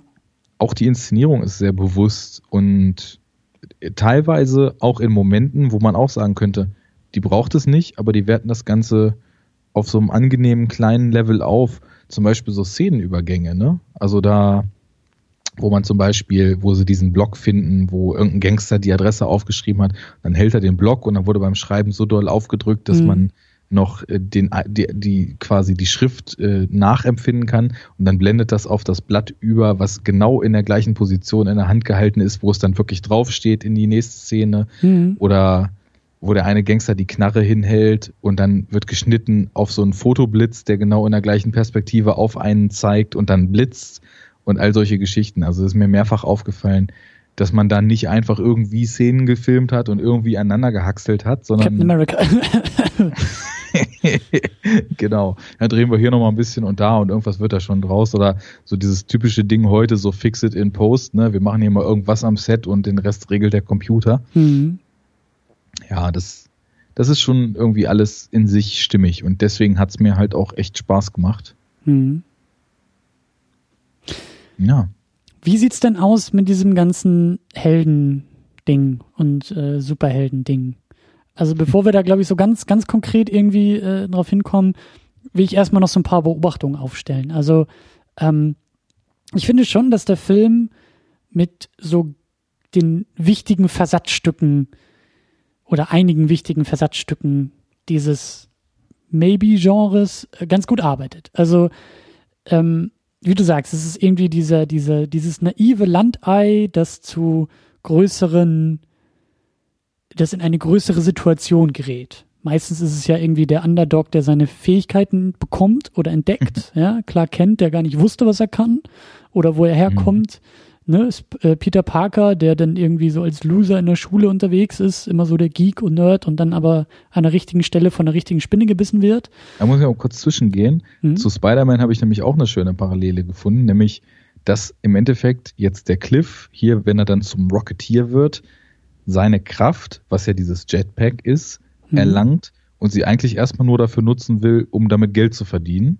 Und genauso ist ja bei Spider-Man auch in einer der gängigen Origins und war ja auch damals im Amazing Spider-Man Comic aus den 70ern so, dass er dann halt erstmal denkt, okay, jetzt bin ich stark, dann gehe ich halt zu diesen Wrestling-Fights und mhm. mache da ein bisschen Kohle mit. Mhm. Das, also insofern, man entdeckt immer wieder so kleinere Parallelen zu anderen Superhelden, die man eben schon kennt. Ja, ich fand eben auch dann sehr schön so diese erste, diese, diese erste Montage, wo sie dann dieses, ja, die, die, die Möglichkeiten des Jetpacks irgendwie, irgendwie ausprobieren oder überhaupt dieses Ding ausprobieren, ne? Und das mhm. hat mich irgendwie dann auch so ein bisschen an Sam Raimi's Spider-Man erinnert, der ja dann auch da auf dem Häuserdach steht und eigentlich noch gar nicht in der Lage ist, so richtig sein, sein Spinnennetz zu betätigen, weil er ja gar nicht weiß, wie es geht. Und, und, mhm. ne, irgendwie so, probiert und probiert und auf die Nase fällt und wieder aufsteht und dabei was lernt und wieder hinfällt und wieder aufsteht und irgendwie so dieses ja Ausprobieren der Fähigkeiten ist ja auch immer ein wichtiges Element oder oft ein wichtiges Element. Mhm. Äh, und die erste Heldentat dann ja auch, ne? Da, es war doch, glaube ich, diese, diese eine Flugshow oder so, wo da, wo da irgendwie was schief geht. Genau, wo er zu spät kam, mhm. weil sie, wie war denn das? Sie haben im Vorfeld da rumprobiert mit der mit diesem Jetpack in dieser schönen Szene, wo sie bei der anderen Flugschule diese Statue klauen und dann der Statue das Jetpack genau, anziehen und es genau. am Boden fest, fest äh, seilen, die Seile rausreißen, das Ding eine Riesenrunde macht und dann die Statue ähm, so im Arsch ist, dass sie merken, man braucht einen Helm und der rettet ihm dann ja später auch mehrfach den Arsch, dieser Helm mit dem mit der schönen Finne, die sie da oben dran gebaut haben. Mhm. Und äh, genau, er kommt dann zu spät zu der Flugshow und dann fliegt halt dieser seit 25 Jahren nicht mehr im Cockpit gesessene ja, Kumpel von denen, der da eigentlich in einer Bar eigentlich immer nur am Tresen sitzt. Und äh, ich weiß nicht, irgendwie geht das Flugzeug kaputt, ne? Und er rettet den dann da. Irgendwie sowas, ja. Ja. Ja, genau. Und äh, da habe ich dann auch gedacht, wie er so rumgeflogen ist am Anfang. Wieder cool gemacht, ne? So Classic hat mich dann halt von, vom Fliegen her, einfach weil es so eine menschenförmige Figur ist, die fliegt, hast du natürlich die Parallelen zu Iron Man und oder Superman total Klar. stark. Ne? Klar. Auch bei Iron Man, gerade dadurch, dass er eben auch so, ne, so einen Metallhelm auf hat. Und äh, Effekte wieder schön, ne? Also schön voreinander äh, voneinander geschnitten, Industrial Light and Magic, ne? wo mhm. wir vielleicht dann auch wieder die, die nächste Bezugsquelle zu dem Kino, was wir jetzt schon zigfach referenziert haben, mhm. mhm. aus den 80ern so mhm. bilden können. Ja, also das ist, äh, ja, wenn man so jetzt auf, an dieser, an dieser Helden, Heldwerdung und, und Heldenmotiven so ein bisschen anknüpft, dann ist es ja schon so, dass er ja, am Anfang erstmal eigentlich diese Fähigkeiten gar nicht so richtig zu nutzen weiß und denkt, auch dann nutze ich sie halt zum Bereichern, aber immer schneller in die Richtung dann geht, als die Dinge sich zu überschlagen beginnen, dass er das eben auch, um Probleme zu lösen, nutzen kann. Hm. Ähm, mhm. Du hast es schon erwähnt, irgendwie so die, die, die Anleihen, Erinnerungen, Überschneidung mit Iron Man und, und, und anderen Filmen ähm, ist mir auch aufgefallen. Also irgendwie das erste Mal ihn da fliegen zu sehen, hat mich irgendwie auch, ich weiß nicht, aber irgendwie hat mich das auch an, an, an Robert Downey Jr. in Iron Man erinnert. So dieses, ich weiß nicht warum, vielleicht tatsächlich nur, weil da so ein Typ in so einem Helm irgendwie durch die Gegend fliegt, so mit Raketen auf dem Rücken oder so. Äh, ich meine, klar, den, den Vergleich zu Captain America 1, also zum, zum First Avenger äh, Captain America haben wir ja auch schon gezogen. Klar, gleicher Regisseur und ne, so als quasi Vorlage dann ja auch ähm, ganz naheliegend. Ähm, ja, ich, ich weiß glaube, nicht. Nicht nur wegen des Outfits. Denn du hast es vorhin gesagt, so dieses Ausprobieren der Kräfte und da musste ich dann auch wieder an Iron Man denken, der halt auch wie wild erstmal in der Luft rumpurzelt und so weiter, bis er ja. dann seinen Anzug überhaupt erstmal richtig straight gekriegt hat in der x-ten Version. Und so dieses unbeholfene Rumfliegen am Anfang, das war eben auch was, wo ich direkt dann Iron Man vor Augen hatte, der eben auch als Tony Stark bei seinen ersten Flügen noch bei weitem nicht die Kontrolle hat, die er dann in späteren Filmen erlangt. Ich habe schon den Eindruck, dass der Film da auch ähm, bei diesen späteren Produktionen vielleicht eine kleine Inspiration gewesen sein könnte.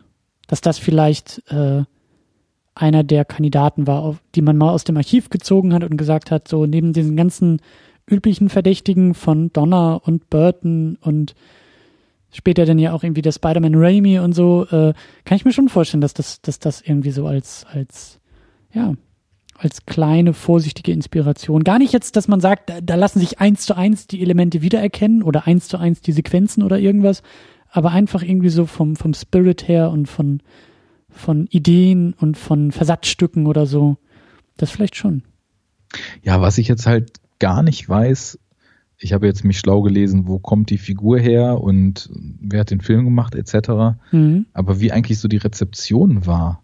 Also ich weiß, dass er an der Box Office mehr oder weniger so als milder bis mittelschwerer Flop angesehen wurde, mhm. weil er halt echt nicht so viel eingespielt hat und dementsprechend dann auch ja die Sequel-Option nicht aufgegriffen wurde, wobei ich auch sagen muss, dass ich sehr, sehr angenehm überrascht war bei dem Film, dass wir einfach mal einen Film haben, der ein Ende hat. Mhm. Und zwar ein Ende, was sich wie ein Ende anfühlt. Und nicht mhm. irgendeinen komischen Shot noch einbaut, der dann quasi so als Zwangsanknüpfung benutzt werden kann, sondern einfach ein Ende. Es ist halt irgendwie so, he saved the day und die Nazis sind besiegt und dann haben sich alle lieb und quatschen nochmal und grinsen sich an und es ist halt angenehm ähm, von der Stimmung her, also gar nicht so dick aufgetragen, sondern weil man die halt eh den ganzen Film lang schon mochte, freut man sich eben für die, dass sie es geschafft haben mhm. und dann war's das. Wie du sagst, die Welt bleibt relativ klein noch in dem Film, ne? Ja, also ja, im Endeffekt will er ja seine Freundin retten und merkt dann, mhm. dass natürlich, also er rettet schon die Welt, weil wenn die Nazis dieses Ding gekriegt hätten, sieht man ja in ihrem Propagandafilm, wie sie halt mit fliegenden Soldaten vorhaben, dann die ganze Welt einzunehmen und sind ja auch mit ihrem Zeppelin da schon in Undercover-Missionen mehr oder weniger noch offiziell als Freunde so unterwegs mhm. in den USA. Von daher, das ist halt so dieses, ohne es zu merken, die Welt gerettet. Aber äh, wo, wo war ich vorher jetzt? Ich bin jetzt gerade raus. Du warst beim Ende. Du warst so froh, also dass genau, der Film ein Ende. Ende. hat, das aufhört. Ja, ich habe ich hab vorhin gedacht, so, ah, schön, der, der Anzug, also der, der Raketenanzug ist kaputt. Es ist auch irgendwie nicht geplant, einen neuen zu machen. Wobei mir dann nochmal eingefallen ist, äh, Jenny gibt ja dem PV den Bauplan, den sie diesem Riesen irgendwie noch abgenommen hat. Das war, glaube ich, schon der Bauplan für diesen Raketenrucksack, ne? Also ich das, weiß das gar nicht mehr. Ja, ja. Äh, der, der äh, Riese ist ja irgendwann im Haus von Peavy und Cliff, wo dann auch das FBI kommt und so richtig geil äh, stehen bleiben, so nach dem Motto. Ne? Ich weiß nicht mehr, was sie, was sie gerufen haben im Film. Und dann zieht der Riese die Knarren und dann ballern die halt mit diesen Oldschool-Mafia-Maschinengewehren so 30 Mann holzen einfach in das Haus rein, ne? Und der Riese steht da drin und nie passiert nichts. Und dann rennt er raus und greift sich halt noch einen so einen Bauplan, den Peavy da drin gerade entwickelt hat. Und ich glaube, da hat er quasi die Entwicklung von diesem Rocket Pack nachvollzogen. Mhm. Und das hat der Riese halt in der Tasche und im Finale zieht Jenny es ihm nochmal aus der Tasche, als sie da auf dem Zeppelin kämpfen. Das Finale fand ich übrigens auch ziemlich cool, muss ich sagen. Und gibt dann in der letzten Szene, nachdem der äh, Howard Hughes dem Cliff ein neues Flugzeug, was ja auch ein schöner Payoff ist, weil am Anfang ja mehr oder weniger das FBI das Flugzeug von ihm schrottet und mhm. dann kriegt er am Ende halt ein neues von denen. Mhm. Fand ich auch ganz schön und alle freuen sich und dann gibt Jenny dem Peewee halt diesen Bauplan und ich glaube, das war schon der für das Rocket Pack, aber wird so ganz, ganz dezent nur eingebaut. Also nicht so in your face. Hier übrigens, es geht weiter, ne, sondern mhm. mhm. lass den Film einfach mal zu Ende gehen. Mhm. Ja, vielleicht auch durch die, durch die Comic-Vorlage so ein bisschen, ne, dass da ja eben nicht noch 20 andere Volumes in der, in der Comic-Geschichte so relevant sind, dass man schon weiß, in welche Richtung das geht. Ne? Das ist ja. Ja, genau. Ja. Also es ist halt so, im, in der ersten Volume ist diese komplette Story mit den Nazis, die halt im Comic wollen die so ein spezielles Flugzeug und dieses Rocket Pack halt klauen und dann im, im, äh, im großen Payoff am Ende ist es dann eben nicht der Zeppelin, sondern da gibt es den Kampf in so in einem kleineren Maßstab, in so einem speziellen Flugzeug, was das FBI da designt hat. Und dann sind aus der zweiten Volume sind tatsächlich dieser Riese, den gibt's in der ersten eigentlich nicht, der kommt eigentlich aus der zweiten Volume. Und das Ding, dass Jenny mit wem anders auf Date ist und Cliff sich als Kellner verkleidet und da so zwischengeht. Das haben sie auch aus der zweiten in die erste halt geholt, ne? Mhm. Was auch schön war.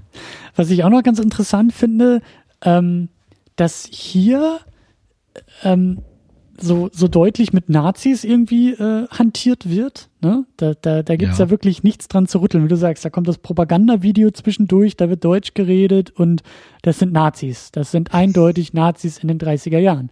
Mhm. Und ähm, also Film, Comic, Hollywood 30er Jahre Nazis, ne? So dieses ganze Klischee kommt ja auch noch oben drauf. Ja, ja. Äh, lustigerweise ist das bei beim First Avenger äh, nicht mehr der Fall.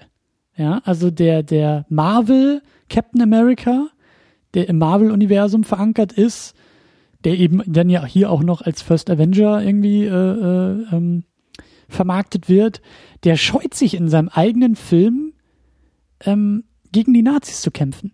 Der kämpft gegen äh, Hydra und gegen den Red Skull und auch die ganzen Hakenkreuze sind da ja irgendwie nicht vorhanden und so. Äh, das finde ich irgendwie schon schon ein bisschen, also das ist eine Beobachtung wert. Das ist, das ist irgendwie 91 und gerade Disney, ja, 91 hat Disney keine Probleme damit, in einem Film irgendwie Nazis zu verarbeiten.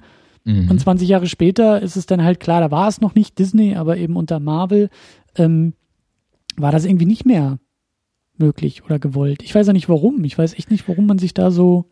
Das ist strange, ja. Und also vor allem noch interessanter wird's ja, wie ich vorhin schon erzählt hatte, Disney hat ja das Ursprungsmaterial ganz klar entschärft. Also diese ganzen ja. sexuellen Geschichten haben sie ja komplett rausgenommen, weil es ist halt wirklich so, dass die Betty im Comic sich von so einem schmierigen Fotografen wirklich in so Nacktfotos ablichten lässt, ne? Und das auch sehr explizit in den Comics dann halt eben, also jetzt äh, nicht beinebreit und druff da im Panel, aber schon, dass man sie mehrfach dann nackt liegen sieht und das auch thematisiert wird. Mhm. Und ja, das haben sie halt rausgenommen, die Nazis aber hingegen nicht. Und der Nazi-Bekämpfer schlechthin muss dann halt gegen so ein komisches, äh, alternatives äh, also, Ersatzmodell da kämpfen. Ne? Die die gab es ja auch immer. Also das, das war jetzt, glaube ich, keine Erfindung des Filmes, ne? diese die, Hydra-Geschichte. Ja Universum so. fest verankert. Genau, ja. aber es war halt eben eine Unterorganisation der Nazis und in einem First Avenger-Film ist es halt eine Unterorganisation eine Überorganisation, ohne diese Überorganisation irgendwie auszusprechen und mhm. zu zeigen. Und da wird irgendwie so auf Eierschalen drumherum getanzt. Und hier ist es halt eben ganz klar.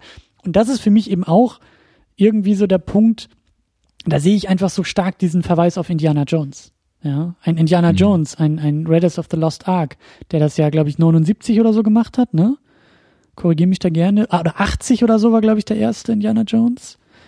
Ähm, ich glaube sogar noch ein bisschen später, aber ich bin da nicht so bewandert, wie gesagt. Aber weißt du, so für mich ist diese, dieser Zeigefinger dadurch deutlich irgendwie auf Indiana Jones gerichtet. So, Indiana Jones darf es auch. Indiana Jones hat auch diesen, diesen, ja, diesen Gegenspieler, diese Gegner und der Rocketeer hat sie auch. Mhm. So.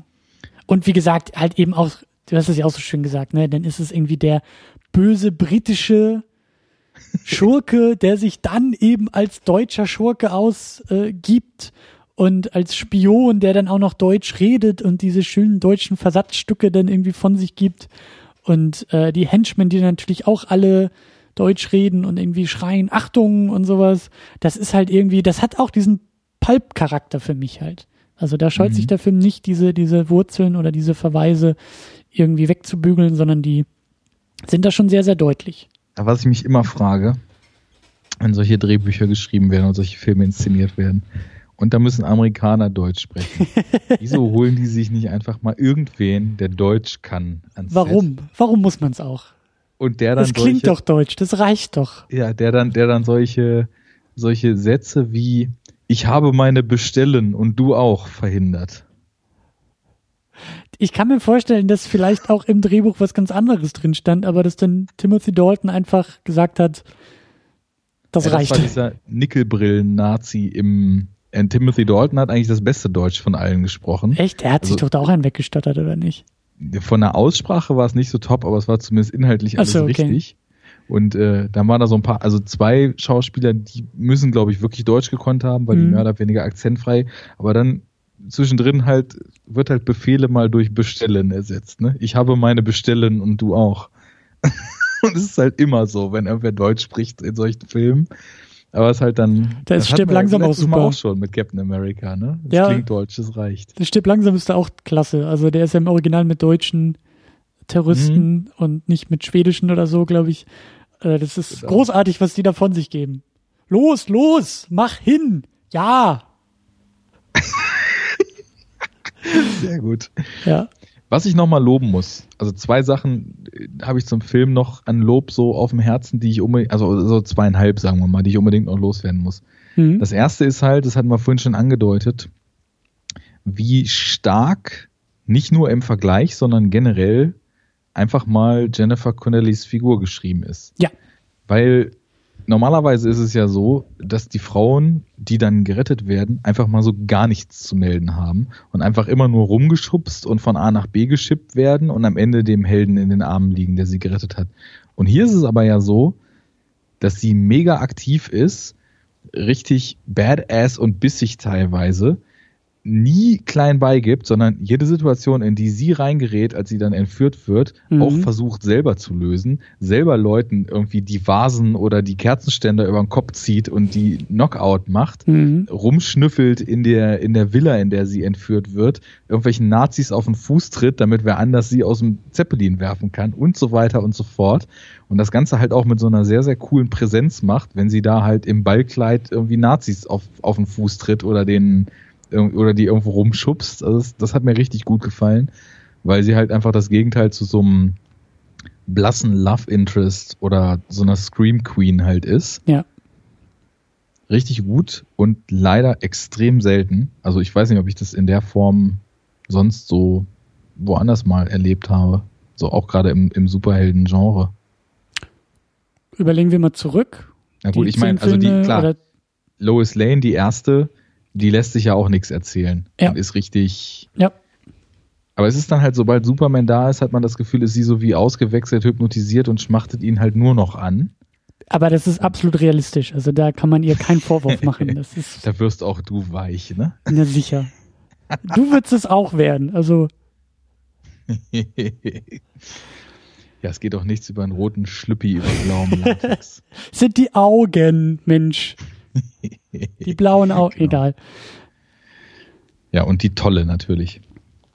Ähm, ja, sehr, sehr positiv, leider sehr selten. Hm. Dann, was ich richtig mochte, dass im Finale halt, obwohl er halt schon mehrfach im Vorfeld mit diesem Raketenrucksack Leute einfach umgebolzt hat, dass er halt erstmal versucht, durch cleveres Ausspielen der Parteien gegeneinander die Situation zu lösen, die dann nicht zu lösen geht, weil nachdem die Gangster ihm geglaubt haben, dass Daltons Figur wohl ein Nazi ist, dann tatsächlich die Nazis und dann tatsächlich das FBI auftauchen und aus drei Seiten nur geballert wird, was ich aber auch ganz cool fand irgendwie. Also es war so schön aufgebaut, so ein bisschen noch einen draufsetzen mäßig. Ne? Mhm. Erst, erst die Gangster, was eigentlich schon hinreicht, dann die Nazis und dann das FBI und dann gibt's Abriss.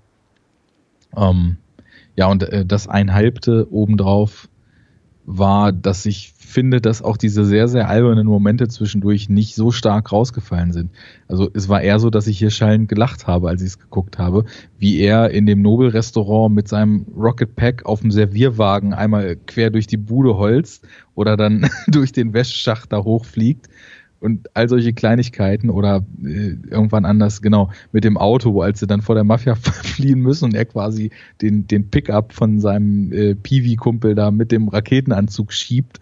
Das ist ja alles total albern und das ist also schon eher so quatschig, die Richtung, aber es wird halt mit Freude und Selbstsicherheit so verpackt, dass man merkt, die fanden es halt einfach lustig und deswegen haben sie es so gemacht. Hm. Und insofern, das ist ein, wieder so ein Film, dem man irgendwie nichts vorwerfen will. Kann vielleicht schon in den, in den kleinen Details, aber gar nicht möchte, weil das alles einfach, ja, kommt es wieder auf deinen schönen Satz zurück, äh, gemacht werden wollte. Ne? Ja. das, äh, dem schließe ich mich an. So, die, äh, dem, dem, auch diesen ganzen Beobachtungen und auch dem, dem großen Lob. Ähm, ich bin mir aber nicht sicher, ob das ein Superheldenfilm ist. War ich auch nicht. Und bin ich auch bis jetzt noch nicht. Okay, weil ich habe schon eher den Eindruck, das ist kein Superheldenfilm. Ja, also ich, ich glaube nämlich auch. Ich, ich würde es ich würd's eher negativ beantworten. Also wir sind uns einig, das ist ein sehr, sehr schöner Film, ein, ein, ein sehr, also der hat das Herz am rechten Fleck. Das ist, wenn wir so etwas sagen, also wenn wir sagen, das ist kein Superheldenfilm, ist es ja kein, kein Kritikpunkt oder kein, kein, also nichts Negatives. Ne? Es geht Nö, ja eben auch darum. wertfrei, das ist ja nur eine genau, Feststellung. Genau, es geht ja eben auch darum, hier irgendwie Filme in Relation zu setzen und wie gesagt, halt irgendwie so ein Genre ähm, äh, aufzuspannen. Und wir sind uns, glaube ich, auch einig, das ist halt eine Heldengeschichte. Der gute, äh, wie hieß er, der gute Cliff, Cliff äh, ist natürlich ein Held, ja, der am Ende des Tages das Mädchen kriegt und, und die Welt rettet. So. Auch das ist gesetzt. Aber ich finde halt, dass irgendwie, das müssen wir vielleicht noch ein bisschen ergründen, aber irgendwie die wirklichen Superheldenmomente fehlen, das Superheldenhafte fehlt. Und es ist für mich halt mehr ein Abenteuerfilm, ein, ja, ein, ja, ein klassisches Abenteuer. Und dadurch halt, wenn man so will, es ist mehr Indie als Spidey. Sehe ich ähnlich, denn er stolpert da, ohne es zu merken, in so eine Sache rein, die sich dann im Endeffekt und in den allerletzten Momenten als was Größeres entpuppt, als sie eigentlich anmutete zu sein. Habe mhm. ich ja mhm. schon mehrfach mit Er rettet, ohne es zu merken, die Welt so betitelt. Die Skala, auf der das abläuft, ist aber ja wirklich, dass er eigentlich die ganze Zeit nur Auge um äh, Auge in Auge mit irgendwelchen Mafia-Gangstern aus den 30ern sich da gegenüber konfrontiert sieht oder mit FBI-Typen, die ihm halt diesen Rucksack abnehmen wollen, den er dann einmal und später noch einmal eine Kelle verpassen muss. Mhm. Äh, auch ein schönes wiederkehrendes Element. Ich finde, und ja. Es, es geht ihm ja die ganze Zeit eigentlich nur darum, äh, ja, im Endeffekt dann doch seine Freundin zu retten, als er dann gemerkt hat, das ist alles ein bisschen aus dem Ruder gelaufen. Was ich finde, auch in einem Superhelden-Kontext funktionieren kann, ähm, aber dann muss das Super sich irgendwie anders ausfüllen. Also wenn es nicht der, der, wenn es nicht die Größe der Geschichte ist, dann muss das Super sich vielleicht eher auf die Größe des Helden oder auf die Größe seiner Möglichkeiten oder sowas beziehen. Und das ist hier nicht so sehr gegeben.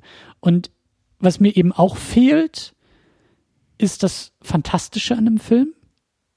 Er ist mir irgendwie mhm. nicht fantastisch genug. Er ist nicht sozusagen, die, die Fantasy-Elemente sind zu gering, weil sie dann doch eher diese Abenteuerelemente sind mit diesem einen einzigen Science-Fiction-Element des Raketenrucksacks irgendwie. Mhm. Ja, also ein, da ist vielleicht auch der Vergleich wieder zu Iron Man ganz gut. Iron Man ist auch sehr geerdet, sehr technisch, sehr Science-Fiction, aber hat dann so äh, über der Sahne, über dem, vielleicht ist es auch das Sahnehäubchen, aber hat denn diese Fantasy, diese deutlichen Fantasy-Elemente, ne? So, er sitzt da in der, in der, in dieser Höhle und muss da irgendwie mit seinem Reaktor im Herzen da seinen Anzug irgendwie bauen, mit dem er dann davonfliegt. So, das ist irgendwie nochmal fünf Stufen über dem reinen Raketenrucksack. So.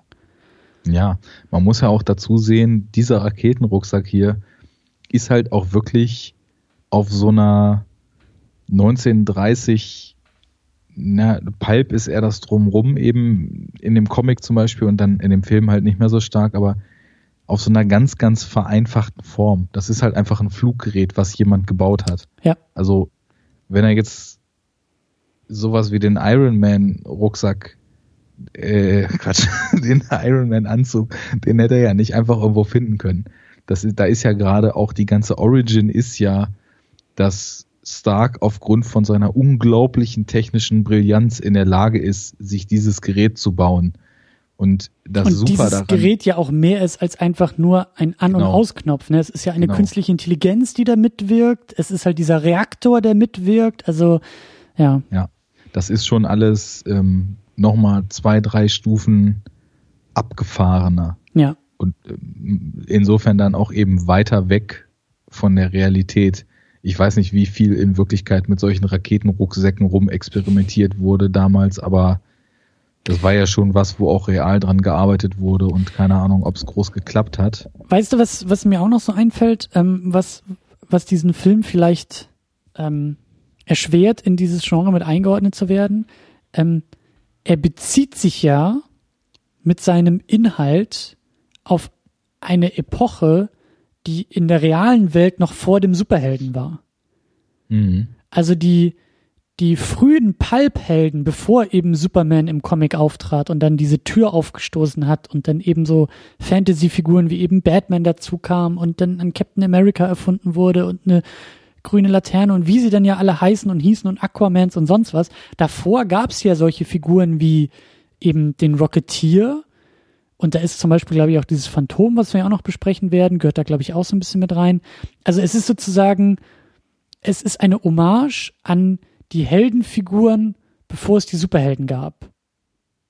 Und dadurch ist es halt eher in dieser Richtung einzuordnen. Es ist, es ist der Vor-Superheld, auf den hier bezogen wird. Weißt du, was ich meine?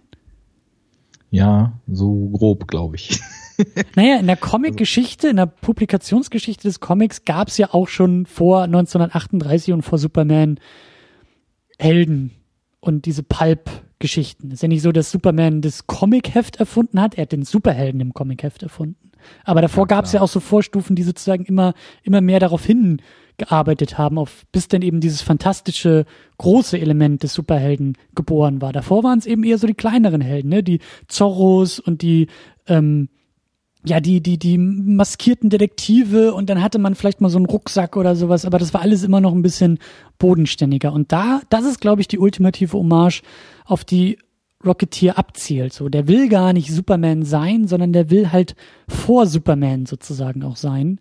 Und mhm. damit bezieht er sich ja auch gar nicht so deutlich auf, auf, äh, auf Superhelden.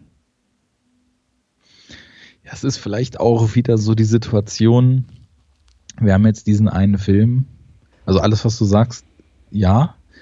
Und wenn jetzt er diesen Rucksack noch hätte und in diesem ersten Film gemerkt hat, was er mit diesem Rucksack alles bewirken kann, dann wäre es halt wahrscheinlich wieder das Sequel gewesen, wo er dann von diesem aus der Not heraus in etwas reingestrauchelte und dann heldenhaft, aber eben noch nicht super, sich dann vielleicht, wie auch der Darkman oder was weiß ich, zum Superhelden gemacht hätte. Hm, hm, hm. Ja, ich, das, das kann so ich auch sehen, weil ja. ich, ich, jede Episode habe ich das Gefühl, rede ich so drum rum und drücke mich so ein bisschen für mich selber mal klar zu machen, was für mich diese Super jetzt eigentlich genau ist. Die Frage ist aber auch, ob das schon möglich ist. Oder ob wir erstmal 50 Episoden aufnehmen müssen und dann mal eine Bonus-Episode machen mit dem Titel What the hell is super? Und dann einfach mal zurückblicken und wirklich das wird dann sehr, sehr spannend für die Hörer, Stück für Stück aufdröseln. Was haben wir jetzt eigentlich als super und was haben wir nicht als super? Vielleicht können wir auch warten, bis wir den Film super besprechen. Das wäre natürlich ein passender Moment. Ja. Aber es wird sehr spät. Nee, aber was, was ist es denn? Wir sind uns doch erstmal, glaube ich, einig, irgendwie gehört Fantasy damit rein, oder? Das ein fantastisches Frage, Element. Wie viel Fantasy steckt in dem Batman, den man ja eindeutig als Superhelden sieht? Ja, eine ganze Menge. Das, also, das, allein das Kostüm ist doch schon extrem fantastisch. Das Fledermauskostüm. Ja, gut. Dann ist natürlich jetzt eine andere Definitionsfrage ich, von Fantasy. Ich, ich meine, mit fantastisch meine ich weniger unrealistisch oder so. Das kann auch sehr geerdet und sehr realistisch sein. Aber es muss halt irgendwie, Okay, fantastisch ist für mich was anderes als Fantasy, deswegen habe ich dich jetzt falsch verstanden. Also okay. Fantasy ist für mich tatsächlich irgendwie abgefahrene Wesen, nicht menschliches. Äh, genau, genau, genau, genau. Aber das hast du nicht gesehen. Genau, aber aber ein fantastisches Element. Gut, da müssen wir gucken, wie definieren wir fantastisch, aber irgendwie ein ein die Realität übersteigendes Element. Ja. Das kann sehr schwach, eine, eine sehr schwache Übersteigung sein, ja. Der Nolan Batman ist so realitätsnah wie, glaube ich, nur wenige Superhelden in diesem ganzen Genre. Das kann aber natürlich ein Green Lantern sein, der von einem Alien eine Laterne bekommt, in die er einen Ring halten muss, um dann in den Himmel zu fliegen. So, das ist natürlich ganz andere Sp oder der Kryptonier, der auf die Erde kommt und von Menschen äh, großgezogen wird oder die Amazone, die da irgendwie auf ihrer Insel sitzt und unsterblich ist oder so, weil sie von einem Halbgott oder von Göttern gezeugt wurde. So, das ist das das das meine ich irgendwie. Also das muss da gibt's dann auch wieder Abstufungen. Die, einen sind mehr, die anderen sind weniger. Aber irgendwie mhm. diese Richtung, diese Stoßrichtung muss doch irgendwie auch dabei sein. Es muss doch irgendwie diese Elemente drin geben. Ein Iron Man, der dann irgendwie auch mit seinem selbst gezimmerten Anzug, künstlicher Intelligenz, Mini-Reaktor im Herzen auf einmal irgendwie zwischen zwei äh, Army-Jets äh, hinwegfliegt und dann irgendwie noch äh, äh, ACDC auflegt und dann irgendwie noch äh, äh, die dicke Hose macht, so, das hat auch was Fantastisches an sich, obwohl es natürlich eher auf diesem geerdeten Spektrum ist. Aber es ist halt mehr als der Rocketeer, der der halt nur in Anführungszeichen diesen Raketenrucksack hat. Es ist auch mehr glaube, als der Darkman, der zwar sehr fantastisch ist, aber irgendwie nicht aus dieser, also nicht zum Helden irgendwie werden will. Also da gibt's, da gibt's verschiedene Stufen. Ich glaube, ich habe für mich gerade auch so ein entscheidendes Klick noch gehabt, was man, glaube ich, in die Betrachtung oder ich zumindest gut mit einbeziehen kann, ist auch, wie die Außenwelt nicht auf den Helden an sich oder den Nicht-Superhelden oder Superhelden, je nachdem, wie man es dann eben auslegt, reagiert und wie sehr die Reaktion darauf, nee, falsch, äh, wie sehr diese Fähigkeiten, die so ein Superheld haben muss, im Einklang mit dem stehen, was sein Umfeld bis dahin für möglich gehalten hat. Ja. Also, ich meine, klar, dann, dann müsste man natürlich auch sagen, gut, das, was der Darkman kann mit seiner zweiten Haut, ist auch ziemlich abgefahren. Aber ich glaube, da muss man so für sich persönlich die Grenze ziehen, ab wo man sagt, da ist plötzlich jemand, ein neuer Superheld, der kann irgendwas. Und die Leute, die da drum stehen, denken sich, was passiert hier denn jetzt? Und können das irgendwie nicht mehr so richtig begreifen. Ja. Und ein Iron Man, der schon mal ganz abgefahren aussieht durch seinen Anzug, der An Antriebstriebwerke in den Füßen hat, in den Händen hat, der nochmal viel agiler und äh, viel kleinteiliger in seinen Bewegungen agieren kann, als das ein, als das ein Rucksack bei einem Rocketeer dann eben auslöst, der auch noch verschiedene andere technische Skills hat. Wenn der dann das erste Mal auftaucht, da stehen die Leute und raffen halt gar nicht, was los ist. Und hier ist es halt auch so, dass er eine unglaubliche Furore auslöst, aber es ist halt einfach ein Typ, der mit einem Rucksack fliegen kann. Das ist auch allen klar. Glaube ich zumindest, dass man das so sagen kann. Er ich, hat zwar diesen Helm auf, aber. Ich würde ich würd sogar so verdichten und sagen, der Superheld muss aus seiner Welt herausfallen. Der muss. Ja. Ja, der, der, der darf nicht zu sehr in diese Welt hineinpassen. Das ist, glaube ich, ein anderer Ausdruck oder eine andere Formulierung für das, was ich gerade meinte und etwas genau. Probleme hatte, das konkret zu umschreiben. Genau, es ist die Welt, die Reaktion der Welt auf den Superhelden und der Superheld braucht seinen besonderen Status in dieser Welt, weil er ein Außerirdischer ist, weil er eben im Fledermauskostüm sich dieser Welt verweigert äh, mhm. auf eine gewisse Art und Weise.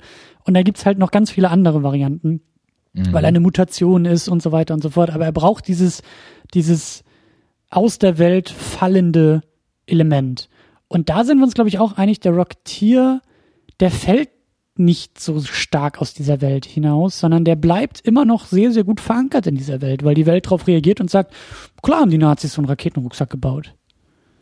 Ja, und es ist ja auch sämtlichen Parteien bewusst, der fliegt halt jetzt hier mit dem Rucksack und alle wollen halt diesen Rucksack. Also ja, diese ja, Fähigkeit ist ja. halt noch sehr stark getrennt von seiner Figur. Mir fällt auch gerade dazu ein, ähm, ich versuche es ein bisschen zu vergleichen mit Howard the Duck. Howard the Duck fällt extrem aus seiner Welt hinaus, ja, ist ja so, er landet ja in unserer Welt und gehört auf einmal sprechende Ente ja überhaupt nicht in diese Welt. Und ich glaube, wir hatten damals ja gesagt, er ist halt irgendwie nicht, er ist halt nicht irgendwie Held genug bei der ganzen Sache. So, und ich habe das Gefühl, wenn jetzt eben ein Howard the Duck diesen Raketenrucksack hätte und damit zum Rocketeer wird, dann haben wir einen Superhelden. Oder? Ja, irgendwie schon. Das, ja, ich glaube, der, es muss, wenn die Normalität die Baseline ist und man die Grenze zum Superhelden ziehen will, dann muss, glaube ich, erstmal so ein Pufferbereich noch dazwischen bestehen. Also ich glaube, es kann nicht direkt von der Normalität in das Superheldige gehen. Wir werden das in Zukunft erörtern. Also ja. für mich ist der Rocketeer ein cooler Held und ein Abenteurer, aber halt im Endeffekt ein Typ mit einem Rucksack und Das sagt, wie gesagt, nichts über den Film. Den fand ich echt gut. Ja. Ich finde aber auch das Element, was du so ein bisschen angedeutet hast, so er stolpert sich da in das alles nur rein und damit ist er vielleicht auch noch nicht der richtige Superheld, ist auch ein spannendes Element, was man vielleicht auch nochmal weiter beobachten muss. Also wie sehr muss der Superheld seinen Superheldenstatus annehmen? Wie sehr muss er Superheld sein wollen? Wie sehr muss er vielleicht auch diese Welt, aus der er fällt, ja irgendwie wieder positiv beeinflussen? Hm. Ja, das, das ist halt irgendwie ziemlich wichtig, glaube ich sogar, weil ich meine, ich ziehe jetzt mal so einen absurden Vergleich. Ist Bill Murray in The Man Who Knew Too Little ein Agent, nur weil er ohne es zu wissen in so einen Agentenkomplott reinstolpert und die ganze Zeit irgendwelche Gangster ausschaltet durch Zufall, ist er halt nicht. Er ist da einfach nur in irgendwas reingestolpert und hat eine Menge Glück. Ja. Und genauso, ich meine, hier ist das jetzt vielleicht, deswegen hinkt der Vergleich schon direkt.